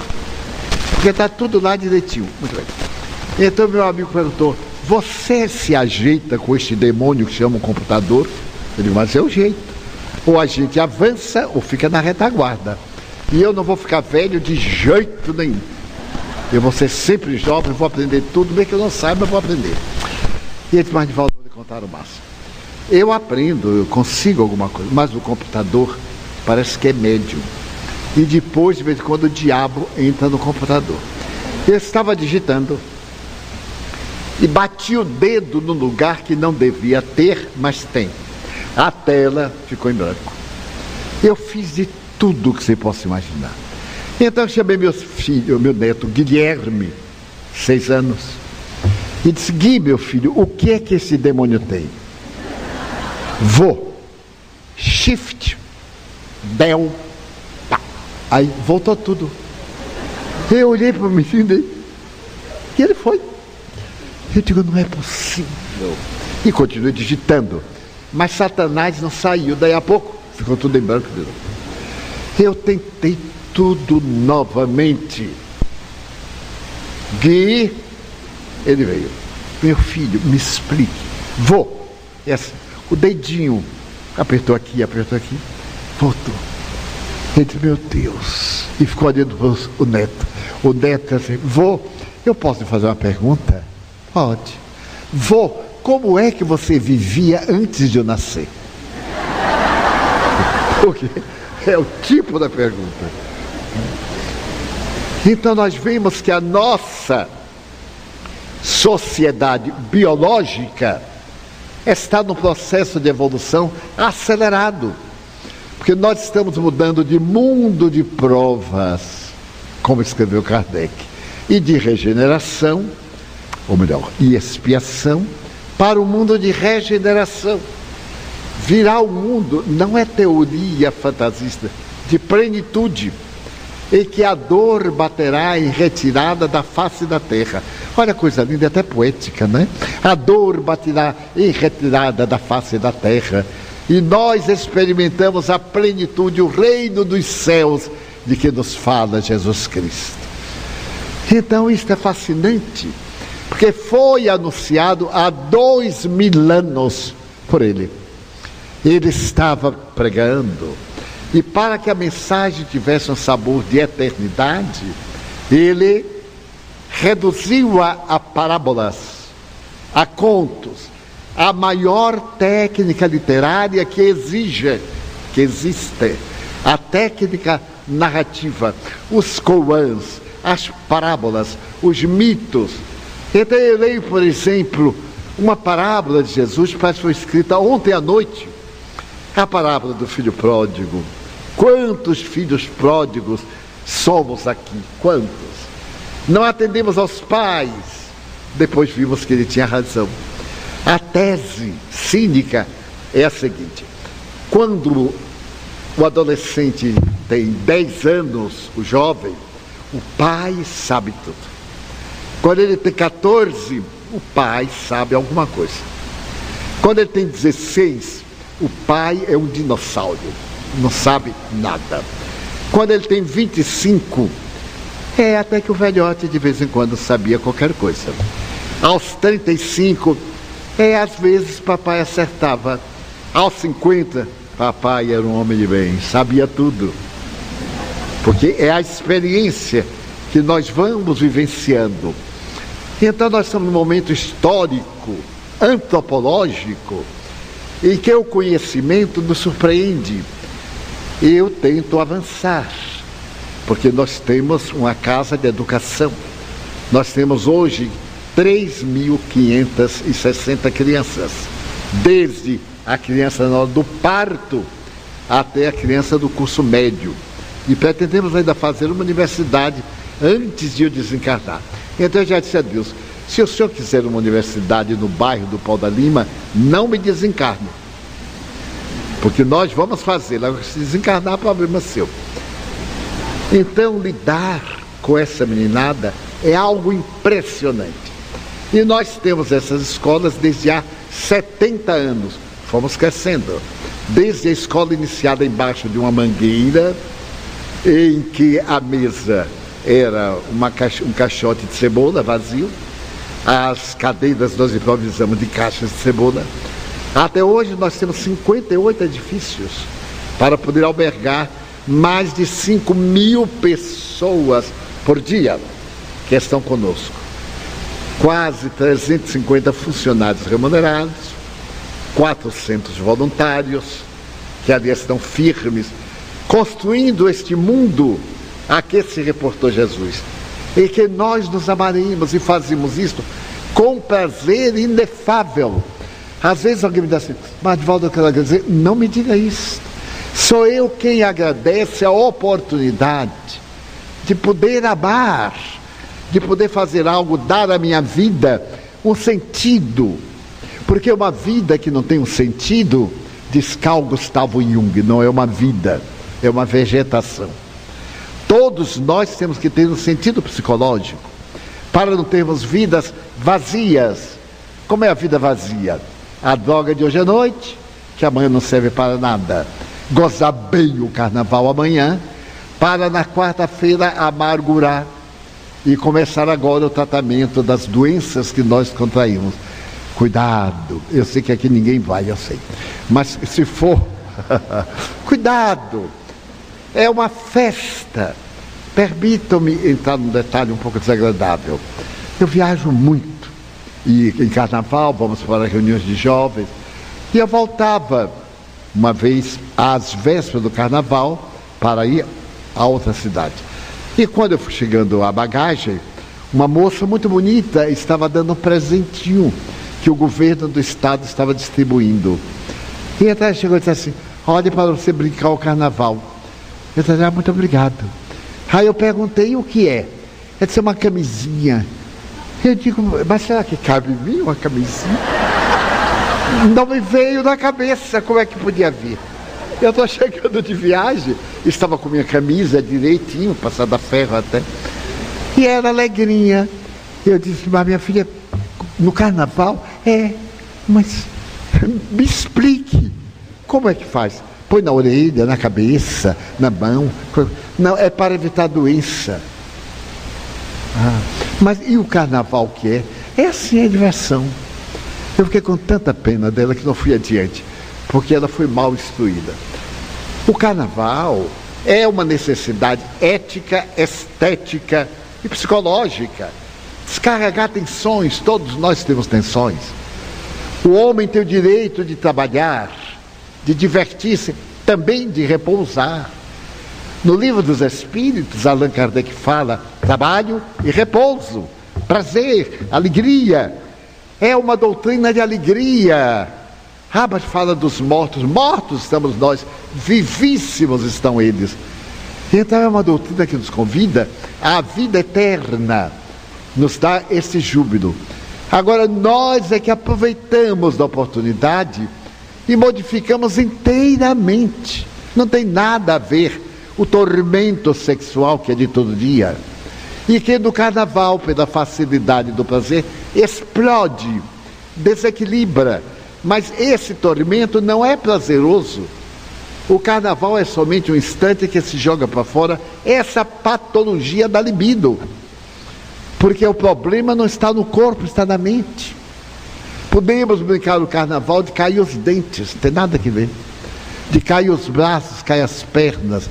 Pode haver nada mais lindo do que dançar um frevo e no outro dia ir para o médico para poder consertar os ossos. É, é alegria. Eu vejo passar, eu acho aquilo lindo. Agora, tem necessidade da nudez total, ou não total, da nudez de natureza erótica. Porque a nudez é um fenômeno orgânico. O erotismo é um distúrbio mental. Tanto se pode estar vestido ou despido. Pode passar aqui uma pessoa despida e quase não chamar a atenção. E pode passar um vestido com um toque erótico e chamar a atenção de todo mundo. Portanto, o problema está na mente, no primarismo. São os três primeiros instintos, os chamados instintos básicos: comer, dormir, fazer sexo. Eu conheço centenas, milhares de pessoas que com esses três instintos passam. Eu tenho um amigo que quando eu olho para ele, eu tenho a impressão que ele sempre está dormindo, aquele rostinho redondo, está sempre aquela cara de sono. Ele é felicíssimo, não tem perguntas porque a mente ainda não chegou às emoções. Eu tenho outro amigo, no dia que ele soube que estava com câncer de estômago e não podia comer, ele se matou. Porque a vida dele, o prazer, de Valdo, como é que eu vou viver sem comer? Ele disse, mas não é sem comer, é mudar o tipo de alimentação por um tempo. Aí quando recuperar, você pode comer até tábua. E contei para ele que um circo chegou numa cidade e soube que naquela cidade havia um homem que comia um boi inteiro numa refeição. O gerente do circo foi homem e disse: Você come um boi inteiro? Como? Você faria esse espetáculo? Faço. Então anunciou e o povo que adora extravagância foi e lotou o circo. O homem sentou, comeu, mas meu Deus, todo o boi. E aí, naturalmente, a notícia correu. No dia seguinte era gente e o gerente foi ao homem e disse assim: Você poderia fazer uma matinê e uma soirée, comer um boi à tarde e outro boi à noite? Ele pensou: É, posso. E aí à tarde ele mandou brasa no boi, à noite outro. E gente chegou de todo lugar. Até de Sobral foi gente. De toda parte. Então o que aconteceu? Aí o gerente ficou louco e disse, cara, você. Aí podia fazer uma matinal, uma matinê e uma soirée. Você pode comer o boi de manhã 10 horas, outro boi às 4 horas, outro boi às 8 horas, ele muito bem. E que horas eu vou jantar? Porque ali o boi era uma diversão. Então nós adaptamos a nossa mente à vida. E podemos ter uma vida de carnaval perfeitamente prazerosa, mas já não ter a intenção de agora do que nós vamos desfrutar. O carnaval de sexo, o turismo de sexo, o Nordeste é famoso no mundo por turismo sexo infantil. Mas por quê? Nossa corrupção. Eu vi há poucos dias também na internet que um grande ator oferecia à clientela estrangeira parcerias femininas. Um homem respeitável, casado, pai de família, adorado pelo país, com uma degradação moral desta que está aí nas páginas da revista. Então, aquele homem Jesus veio dizer que a verdadeira felicidade está nesse relacionamento de amor, de ternura, de respeito, de amizade. Que a gente pode fazer de tudo que não prejudique ninguém, mas que também não prejudique a si próprio, porque a sua lei é tão fantástica que ela manda amar a si mesmo. Amar a Deus acima de todas as coisas e ao próximo como a si mesmo. Então a grande problemática do amor não é amar aos outros, não, é auto-amar-se. A maioria de nós não se ama. A gente se usa, se acostumou a usar, a fazer isso, fazer aquilo. Mas realmente não tem amor, tem conflitos imensos. Imagine os consultórios de psicologia, as psicoterapias e principalmente as psicoanálises, por causa das funções sexuais bastante pervertidas, bastante divulgadas. Então a nossa mente se entorpece e as nossas emoções descem a níveis primários. É natural. O velho ditado diz-me quem andas, eu te direi quem és. Dize-me o que gostas, eu saberei onde tu estás. Então é necessário que nós nessa doutrina de Jesus, comecemos o grande amor amando-nos. Eu não me permito fazer tal coisa comigo porque eu me respeito. Então eu não me permito. Se eu amo uma pessoa e tenho todo carinho, porque quando a gente ama tem carinho, a gente procura mostrar o melhor lado da gente. Só quando fica íntimo é que a gente escorrega. Daí quer conhecer alguém, coma um quilo de sal com ele. Depois de um quilo, um quilo e meio de sal, a gente já mostra a double face, o outro lado. Porque já tem intimidade, o amor já suporta. Na primeira fase é conquista, na segunda é aguentar. Porque o difícil no amor não é conquistar, é manter. Porque depois que a gente conquistou, já conquistou mesmo. Aí facilita e mostra o outro lado. E aquele que ama, diz isso ignorava. E o encanto vai murchando e vai perdendo. Entra nesse ritual de amor e ódio, de simpatia e antipatia, a hora do prazer, a hora do desprazer. Mas Jesus recomenda que nós nos amemos, que nós nos queiramos bem, que nós superemos aquilo que nós não gostamos em nós. Quando eu vejo, por exemplo, tanta cirurgia plástica, eu digo como a pessoa tem raiva do seu próprio rosto. E eu tenho uma amiga que ela fez tanta cirurgia que um dia ela disse assim, Divaldo, tem hora que eu não me lembro qual é a minha cara. Ela já teve tantas, que quando vai memorizando uma cara, aí muda. Agora é uma cara japonesa, de olhos na testa, de boca no nariz, o nariz está no ouvido, mas se lugar. Mas é desamor. Eu já fui menino. Os meus amigos acham que eu nasci com 40 anos, é ruim ser velho por isso várias coisas da velhice.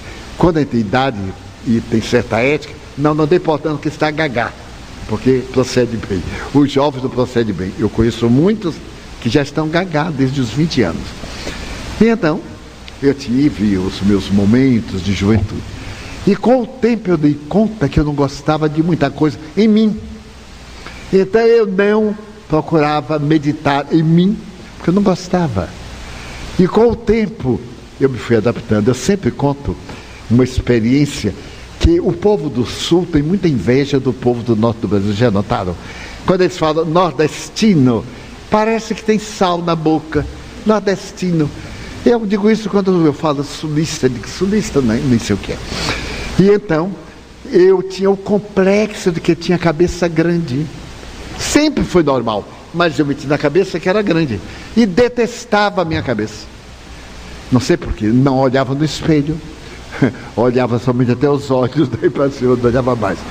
E certo dia, eu fui a Londres, em 1967. Eu estava com 40 anos e fui hospedar-me na casa do secretário da embaixada, que era um pernambucano muito meu amigo. Hospedamos-nos, foi tudo muito agradável. Eu não falo inglês. E ele me disse, de volta, chegou no momento ótimo, porque depois de amanhã é 7 de setembro. E nós vamos ter uma festa na embaixada. Eu estou organizando a festa e quero lembrar que você vai comigo. Eu tinha tal complexo de inferioridade que eu falei assim, ir a uma festa na embaixada? Não. Mas por quê? Ele, cara, é, é, Londres, é a embaixada do Brasil em Londres. O que é que eu, amarelinho de Feira de Santana, vou fazer na embaixada de Londres? Ele disse, mas todo mundo que está lá é gente. Eu disse, ah, mas não é para mim. Por que, que não é para você?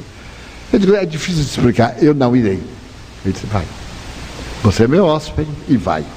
Eu disse, já me arrependi de ter viajado. Eu digo, ah, meu Deus, era só o que me faltava. No dia seguinte, ele perguntou, você tem fraque? Aquela roupa de pinguim. Eu disse, fraque? Não, não tenho. Ah, porque a festa vai ser, a rigor vai ser com fraque. Pai nosso que sai dos céus, graças a Deus. Não tenho. Ele disse, mas. Eu digo, ah, então eu não vou, né? Ele vai. Nós vamos aqui a uma casa que aluga roupas. Aqui em Londres a gente aluga até perispírito, a gente aluga. Tudo. E ele me levou a tal da loja, uma loja fantástica, em Oxford Street. E eu estava acostumado com brasileiro, né? A gente entra na loja e o brasileiro pergunta, o que é que você quer? Já está aborrecido porque a gente foi dar trabalho. Quando eu entro na loja, o rapaz olha assim, Good morning, sir. Eu digo, nossa, o que será que ele disse? Aí ele veio, meu amigo falou, não, eu quero a roupa. E ele veio, me trouxe a roupa, eu entrei na cabine, me vesti. Meus amigos, era uma luva. Eu até me olhei, eu estava tão bem que prendi a respiração. Digo, nossa. Quando eu saí, ele disse assim, que corpinho de toureiro, olha. Eu ainda tenho, né, toureiro? Claro, aposentado, mas ainda tenho. E então, disse, está muito bem. Está faltando agora a cartola. Aquele tal chapeuzinho horrível. Eu digo, ah, a cartola. Era o meu ponto vulnerável. Meus amigos, ele foi lá, trouxe aquele prato, bateu assim, botou, coroa aqui assim, com aquela coisinha de carnaval horrível. Ele então fez assim, uhum.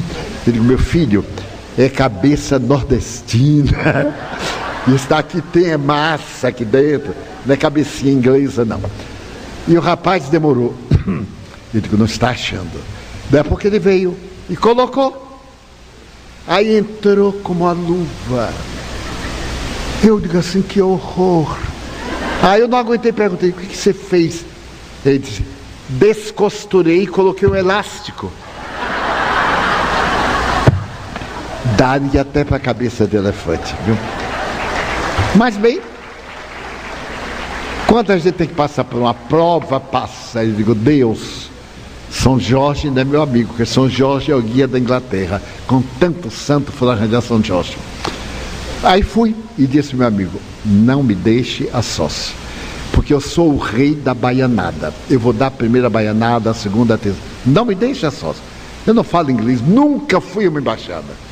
Eu, embaixada para esse povo complicado, eu sou meio baiano, não dá.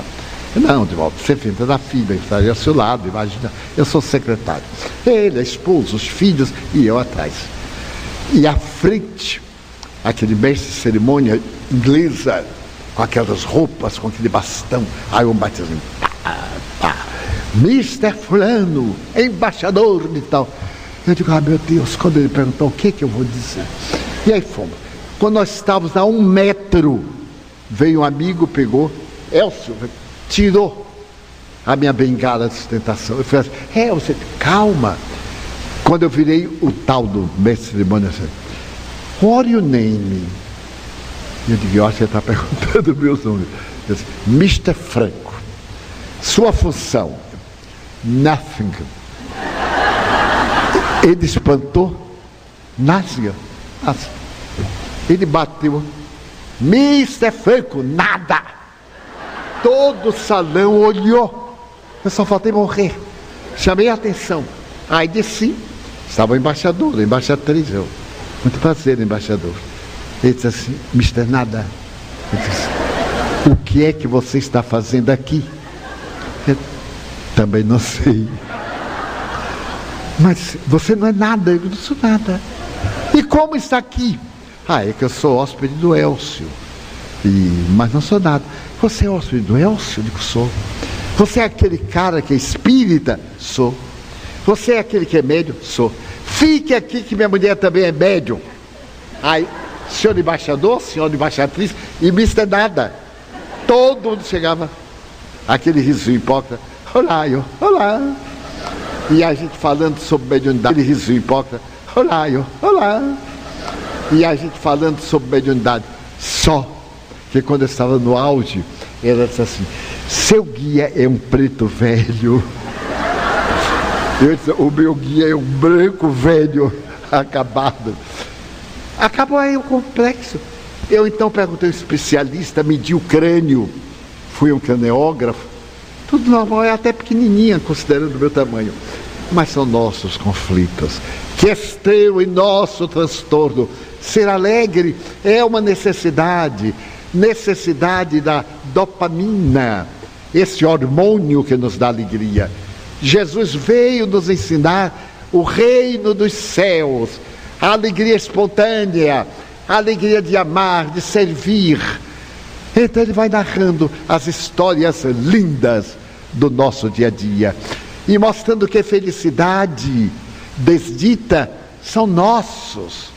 Nós somos os autores da nossa vida e deveríamos fazer de tudo para que a nossa seja uma vida feliz.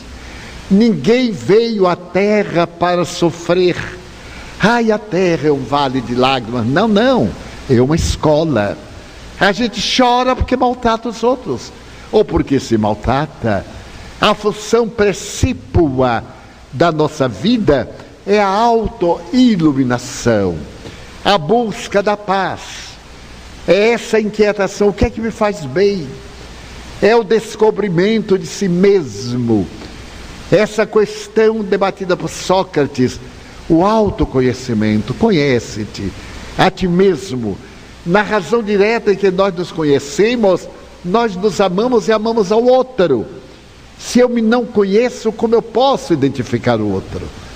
Então eu vejo no outro os meus defeitos, não as minhas virtudes, porque eu não as conheço. Então temos o dever de seguir essa proposta de Jesus no mundo só tereis aflições.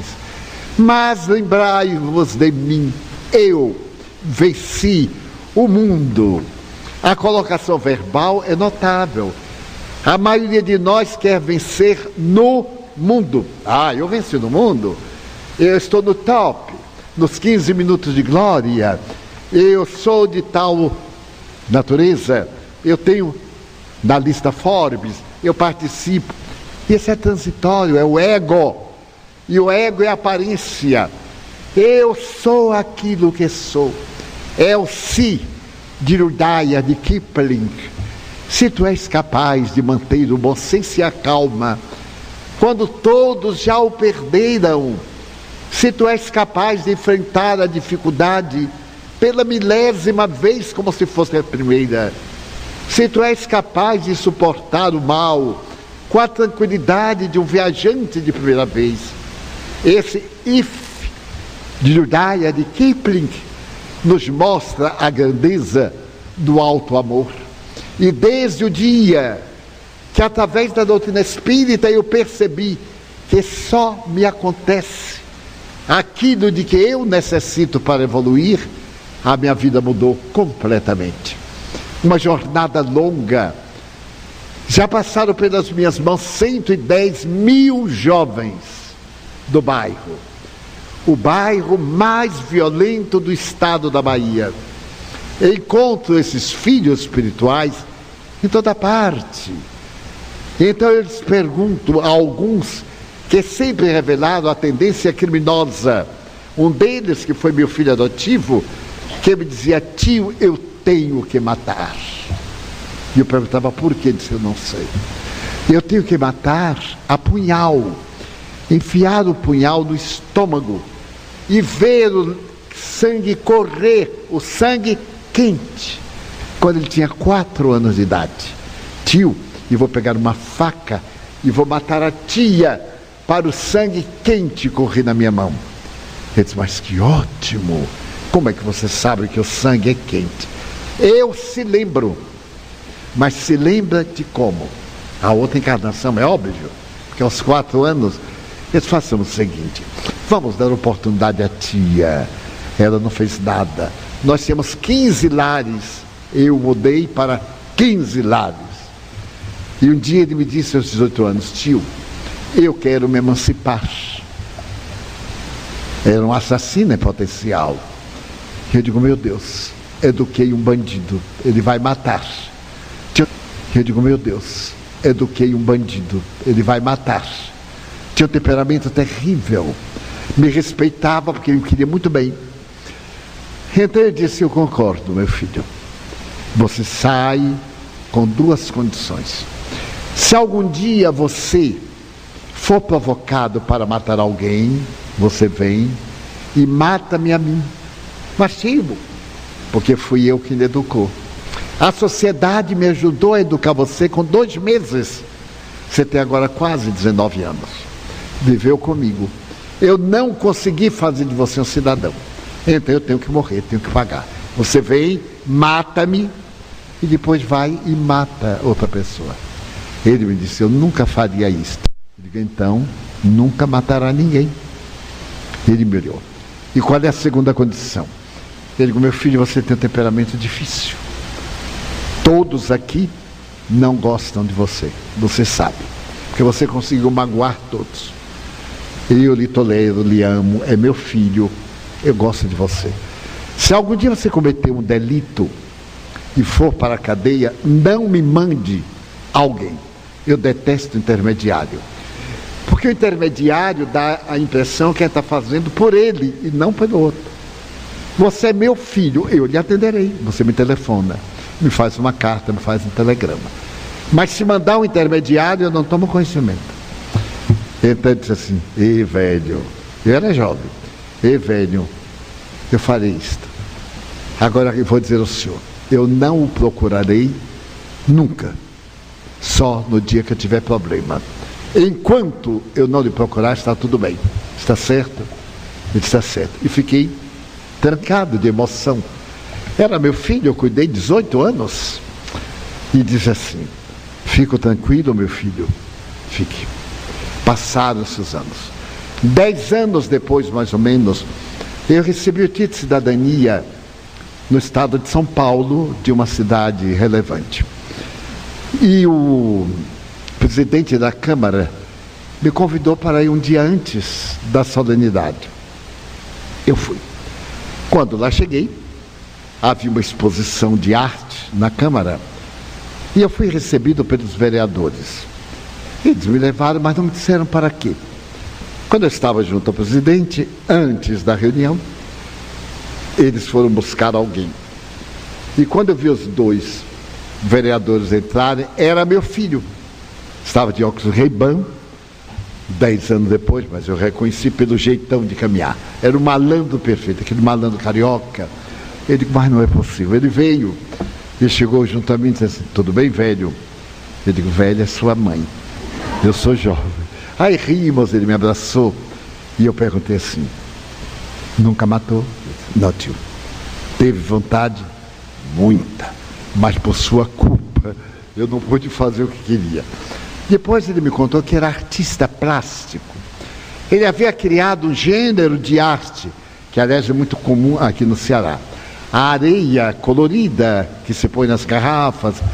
Ele fazia retratos com areias e a borda com pedras semi-preciosas. E ficou um artista famoso. Mas eu nunca soube porque ele usava um pseudônimo, ninguém nunca me falou. Então ele me disse, tio, eu tive muita vontade de matar, porque eu sou negro. E ele tinha muita mágoa. E as pessoas me querem explorar porque eu sou negro. Eu digo, meu filho, agora a moda não é ser negro, não, é afrodescendente. Tudo muda. Você é afrodescendente, olha coisa chique. Eu sou afrodescendente, ou melhor, eu sou portuga descendente, porque sou descendente português. Rimos. E ele disse, muitas vezes os marchands das exposições quiseram me explorar. E eu tive ímpetos de os matar. Mas eu me lembrava do Senhor. O Senhor disse, primeiro venha e mate-me a mim. Eu não posso matar o Senhor, tio. Eu lhe quero bem, eu adoro você, velhote. Então você me pediu. Eu disse, por que agora esta cena toda nós temos que nos encontrar aqui?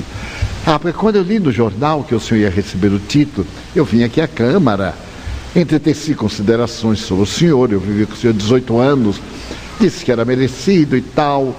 E eu sou artista plástico, então eu fiz um retrato do senhor. Naquele tempo chamava retrato, né? Depois fotografia, depois foto. E agora não tira mais foto, faz clique. E agora a gente clica. O mundo é interessante. Quando você diz, Divaldo, eu posso dar um retrato? Eu digo, não. Retrato é antigo. Mas quando eu jogo, sei lá, Divaldo, vamos clicar? Vamos, está na moda. E ele então me mostra o quadro. Eu tive um choque. Ele é desenhista de almas. O rosto não parece nada. É, eu já sou feio, o rosto é pior. E então, mas eu olhei, havia algo que ele captou. Ele disse, meu filho, como é que você faz? Ele disse, tio, quando alguém me pede para fazer a sua foto, fazer um retrato de pintura, eu vou à sua casa e fico uma semana para captar a alma da pessoa. Porque a foto, a máquina faz muito melhor. Eu sou fotógrafo de sentimentos. Então, esse é o senhor eu digo, sou eu. Eu me vejo aí. Algo, não é uma, a pintura comum. E eu guardei a foto, nunca mostrei a ninguém, está guardado. Ele realmente captou a minha alma. Então ele me abraçou muito. E disse aos vereadores: Este homem não deixou eu ser o assassino que eu sou ainda. Eu estou esperando ele morrer para quem me atormentar passa pela faca. Ele é muito engraçado. Então, é o amor que o Cristo nos deu. E é o amor que eu me dei. Porque eu disse: eu não vou permitir que este menino me vença. Porque todas as tias diziam: eu não fico com ele. E é uma delas eu digo: então você não fica na casa. Você não veio para aqui para ser educada pela criança. Você veio aqui para educar a criança. Porque você é idosa. Ele é jovem eu não ponho nenhum para fora. Porque se eu puser para fora, eu mostro que não tenho capacidade de ajudar uma sociedade. Ele sai daqui que é o lado, ele vai para onde?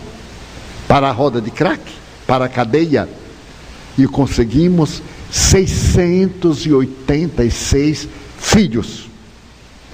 Todos eles documentados, alguns como filhos biológicos, de epiderme negra, Fui a cartório, registrei nome do pai, Divaldo Pereira Franco. Nome da mãe, não tem. então, o cartório, o notário disse, mas não tem. Eu digo, não tem. Por que, que não tem? Porque eu não sei.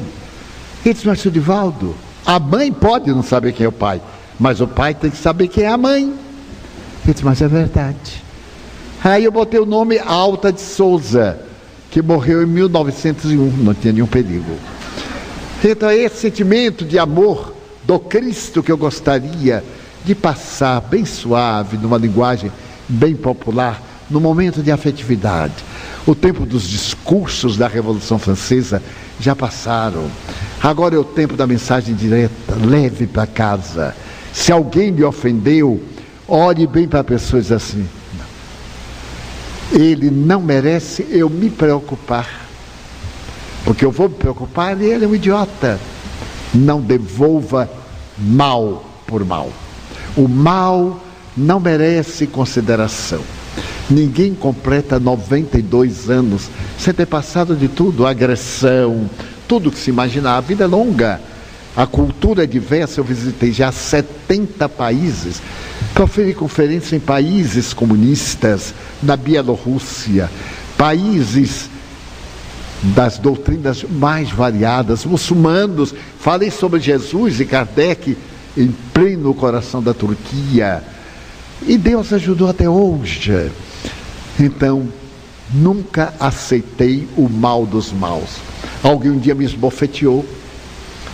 Eu reagi, é claro. O sistema nervoso me jogou adrenalina na corrente sanguínea. Eu avancei digo, mas eu sou espírita. O que, que, é isso? E aí eu relaxei. Aí a pessoa me olhou bem e disse, ah, me desculpe, eu me enganei de cara. Já imaginou? O indivíduo enganar de cara, como se a gente fosse tamborim de, de carnaval. Não me permiti deixar que ninguém me perturbasse. Então Jesus disse que vos ameis uns aos outros.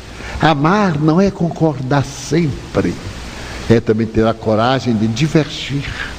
Eu te amo tanto que não concordo, porque te amo. Quando concordamos sempre, é insegurança, temos medo de perder o afeto. Então não é afeto, é dependência emocional. Daí esse homem incomparável de Nazaré veio nos convidar neste momento, através das vozes do Senhor, das vozes espirituais. Porque Allan Kardec perguntou aos espíritos, questão 625 de O Livro dos Espíritos, qual o ser mais perfeito que Deus ofereceu ao homem para servir de guia e modelo? Jesus. Duas sílabas. É a frase mais curta da filosofia universal. Jesus. E posso asseverar-lhes que é a maior benção. E quando aturdidos ou atormentados, perseguidos ou incompreendidos, lembremos dele como um amigo que não tem amigos, como um companheiro de jornada. E para deixar-lhes uma mensagem, permitam-me traduzir uma página de Humberto de Campos através de Chico Xavier, porém com a minha emoção. Era um entardecer em Jerusalém. A cidade famosa estava adornada pelo sol de plumas variadas. O vale do Cedron separava a montanha da outra, Sion de um lado, o Monte das Oliveiras do outro. E na escadaria do templo, um homem sentado no mármore contemplava o sol poente era um homem esguio, um metro e setenta e cinco mais ou menos. A cabeleira abundante, partida ao meio, caindo sobre os ombros, na tonalidade do cobre envelhecido. Os dois olhos pareciam duas estrelas no céu da face. E a natureza cantava o cromo de despedida do dia. Naquele momento, passou por ali uma jovem mulher vestida à Babilônia, ostentava sobre os cabelos gemas preciosas. O andar dava-lhe a graça de uma bailarina do templo. E quando ela passou, olhou para o homem e ficou enternecida. Nunca havia percebido um rosto tão belo, que emanava uma vibração tão doce, uma simpatia tão penetrante. Parou corrigiu o traje e disse: Nazareno, ah, eu sei que tu és nazareno. Os teus cabelos e a tua barba são nazarenos. E sei também que acabas de chegar a Jerusalém, porque os teus pés estão marcados pela urze do caminho, e as tuas alpercatas estão cobertas de pó. Nazareno, eu quero te dizer que eu sou vendedora de ilusões. A minha casa é um vilino ali ao lado. Eu recebo hóspedes e fazemos festas famosas à sombra das figueiras velhas ou sob as noites coroadas de luar. Hoje é o dia do meu aniversário e eu queria fazer-te uma proposta. Eu gostaria de ganhar um presente. Hoje serei eu quem vai escolher o parceiro para minha noite de paz. E eu te elejo a ti, porque nunca vi ninguém tão belo como tu. Tu virás. O Nazareno olhou para ela, sorriu e disse: Hoje, infelizmente, eu não posso. Tenho compromisso. Oh, Nazareno, mas é o dia do meu aniversário. E amanhã ou depois eu não poderei. Eu te peço, para que vás cedo ou tarde, antes ou depois do teu compromisso, eu te esperarei. Para que tu tenhas uma ideia, eu recusei hoje um rabino, recusei também o chefe de uma legião. E espero por ti, porque tu me fascinas. Deixa-me dizer-te um segredo. Eu te amo. Eu vejo nos teus olhos uma estranha chama, e assim procedo porque te amo. Tu virás? O Nazareno levantou-se e disse-lhe: Não posso. Hoje eu não posso. Nazareno, eu não te cobrarei nada. Eu me quero presentear. E que farei para que me entendas? Vem à minha casa Venha à minha alcova, eu não te pedirei nada. Eu somente sugerirei que te sentes, e eu ficarei à porta, olhando a tua beleza refletida no espelho da minha cama de dormir. Eu nunca pedi nada a um homem. Todos a mim me pedem e pagam-me altos preços. Eu tenho as arcas e as burras recheadas de poder. Tu virás sentarás, eu colocarei uma escrava para bailar diante de ti. Não posso, mas eu te digo uma coisa: hoje eu não posso. Mas o dia que não está longe, eu atenderei ao teu chamado. Nazareno, eu sou mulher que não tenho futuro. Em breve estarei no poste da lapidação. Os homens exploram-me e a lei me matará. Não me importa.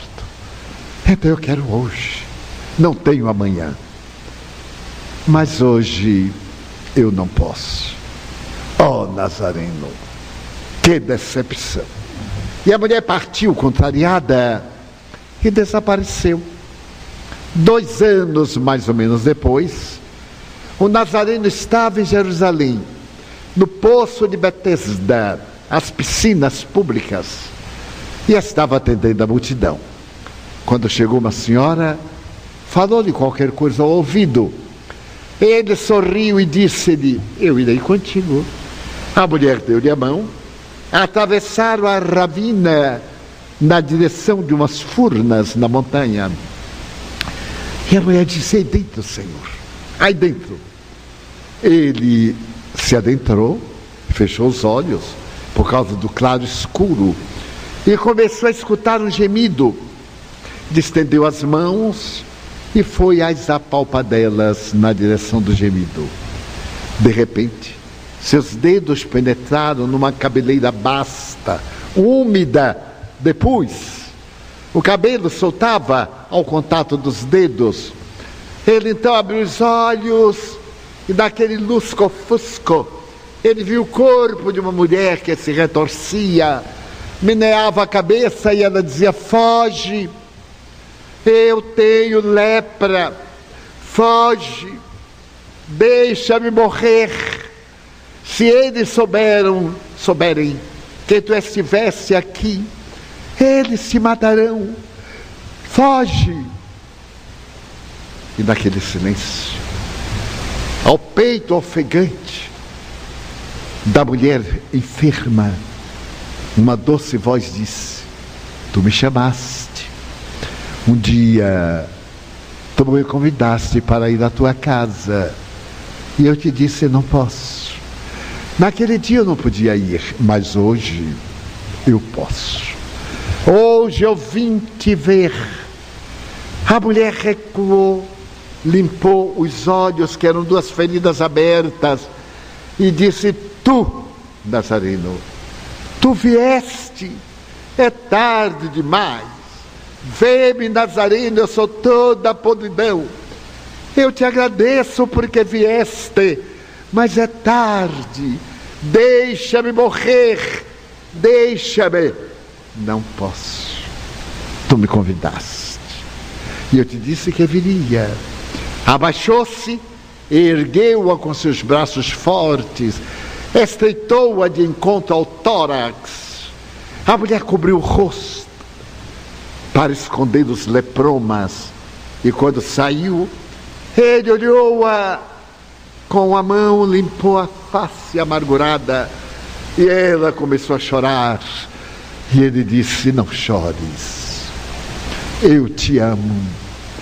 Eu agora vejo nos teus olhos uma chama diferente, porque tu me amas.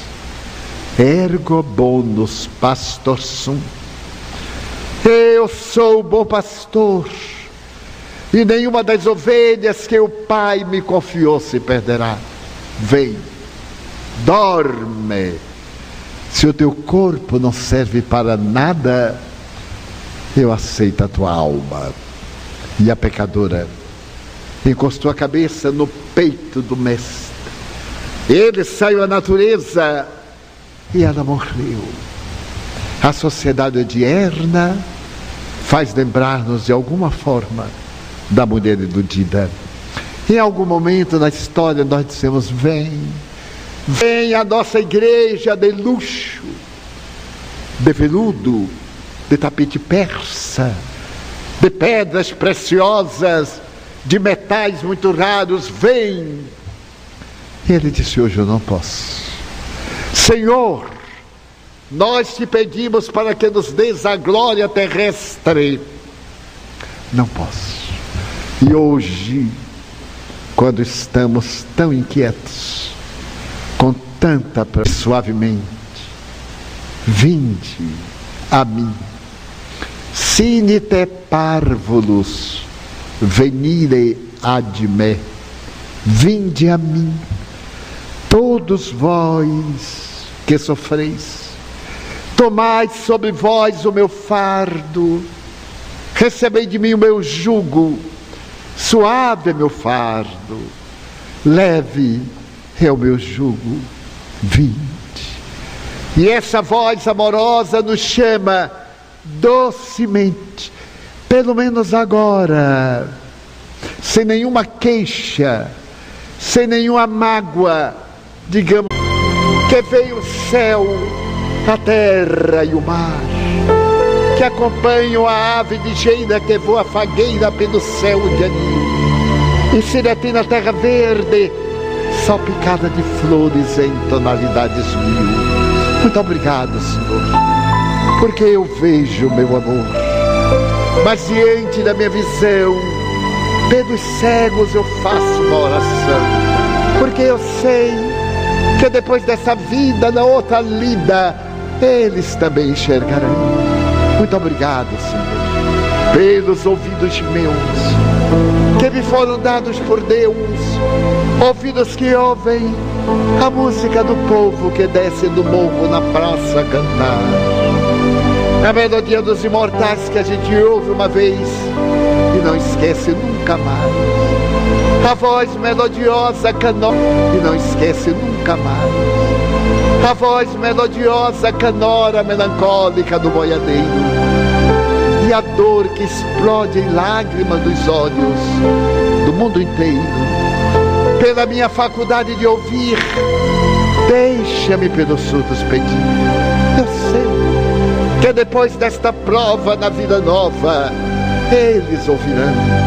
Obrigado pela minha voz, mas também pela sua voz, pela voz que ama, que canta, que ensina, que alfabetiza, que legisla, que trauteia uma canção e que o teu nome fornece a vida em dúlcida emoção. Diante de minha melodia, eu te quero rogar pelos que sofrem de afasia.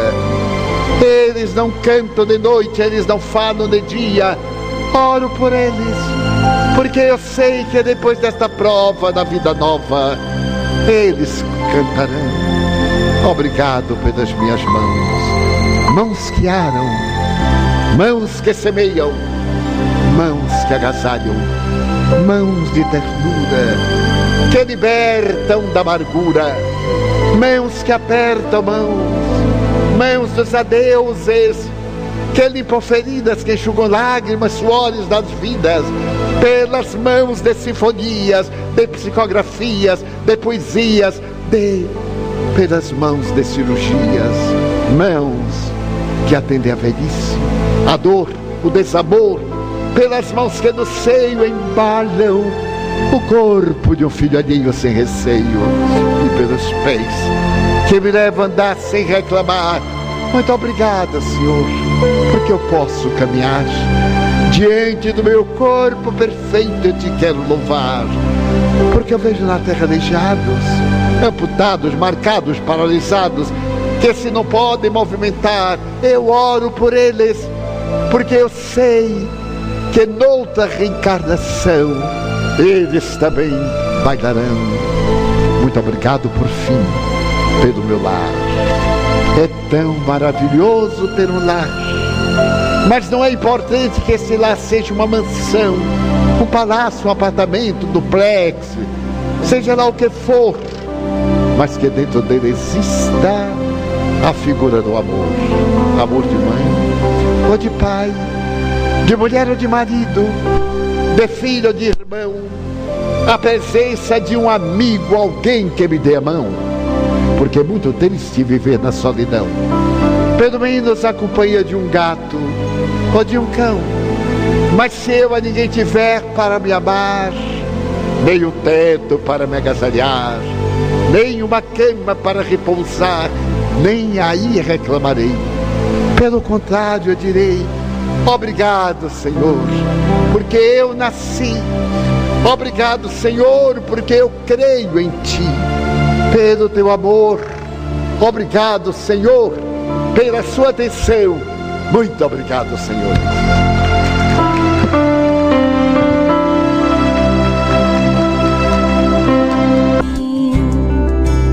Que a dor te encontrar lá. 22 horas e 4 minutos. Essa foi mais uma transmissão ao vivo da Web Rádio Fraternidade, a emissora do bem na internet. Web Rádio Fraternidade.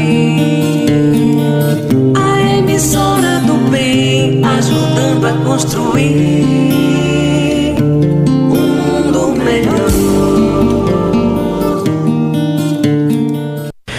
Bem, nós estamos agradecendo você que acompanhou conosco mais esse evento que nós transmitimos aqui na emissora do bem ao vivo para você. E olha só, você já se manifestou, deixou seu recadinho aí no nosso livro de visitas? Se não deixou, por favor, se manifeste. É muito importante nós termos o feedback de vocês, termos o retorno de vocês, porque nós vamos encaminhar pra, para o expositor, para a expositora que se apresentou, que trouxe esse tema para nós e também para os organizadores. Esperamos o seu recadinho, esperamos a sua mensagem aqui conosco.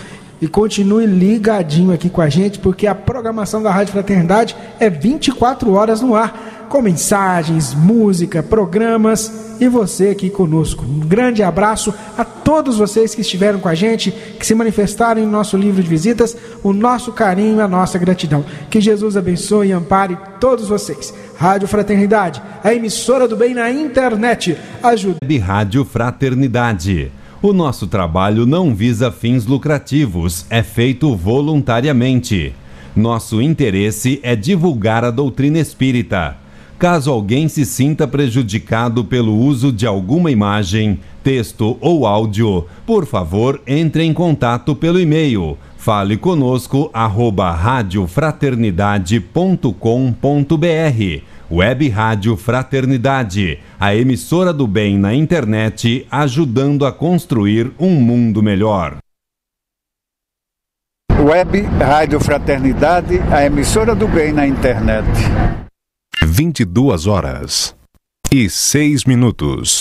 Amigos, muito boa noite. Nossa equipe de trabalho gostaria de aproveitar a boa vibração de todos e convidá-los para que nos próximos minutos pudéssemos vibrar em favor de todo o trabalho realizado pela Web Rádio Fraternidade.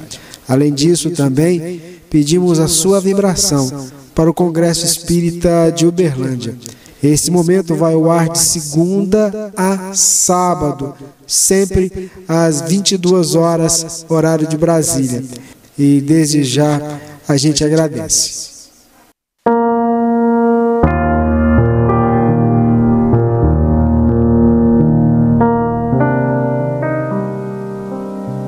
Queridos irmãos, vamos orar juntos com Jesus? Meu querido Deus, te agradeço pela dádiva de ser parte da tua criação. Peço a ti, Pai, misericórdia para nosso planeta e todos que o habitam. Peço todos os seres ascensionados da luz, que sempre estão conosco desde o início da criação do Pai Maior, que ilumine e ampare todos os trabalhos da Rádio Fraternidade, o Sexto Céu, que será em janeiro de 2021 e toda a equipe, ouvintes, grupos e simpatizantes com a nossa rádio de amor. Que todos sejam envolvidos na luz divina do nosso querido Mestre Jesus.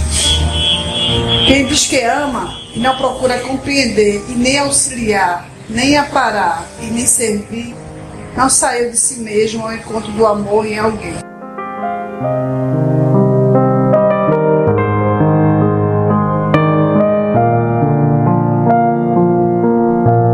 Agradecemos a sua estada conosco nesse instante de vibração em favor do trabalho da Web Rádio Fraternidade e também do Congresso Espírita de Uberlândia.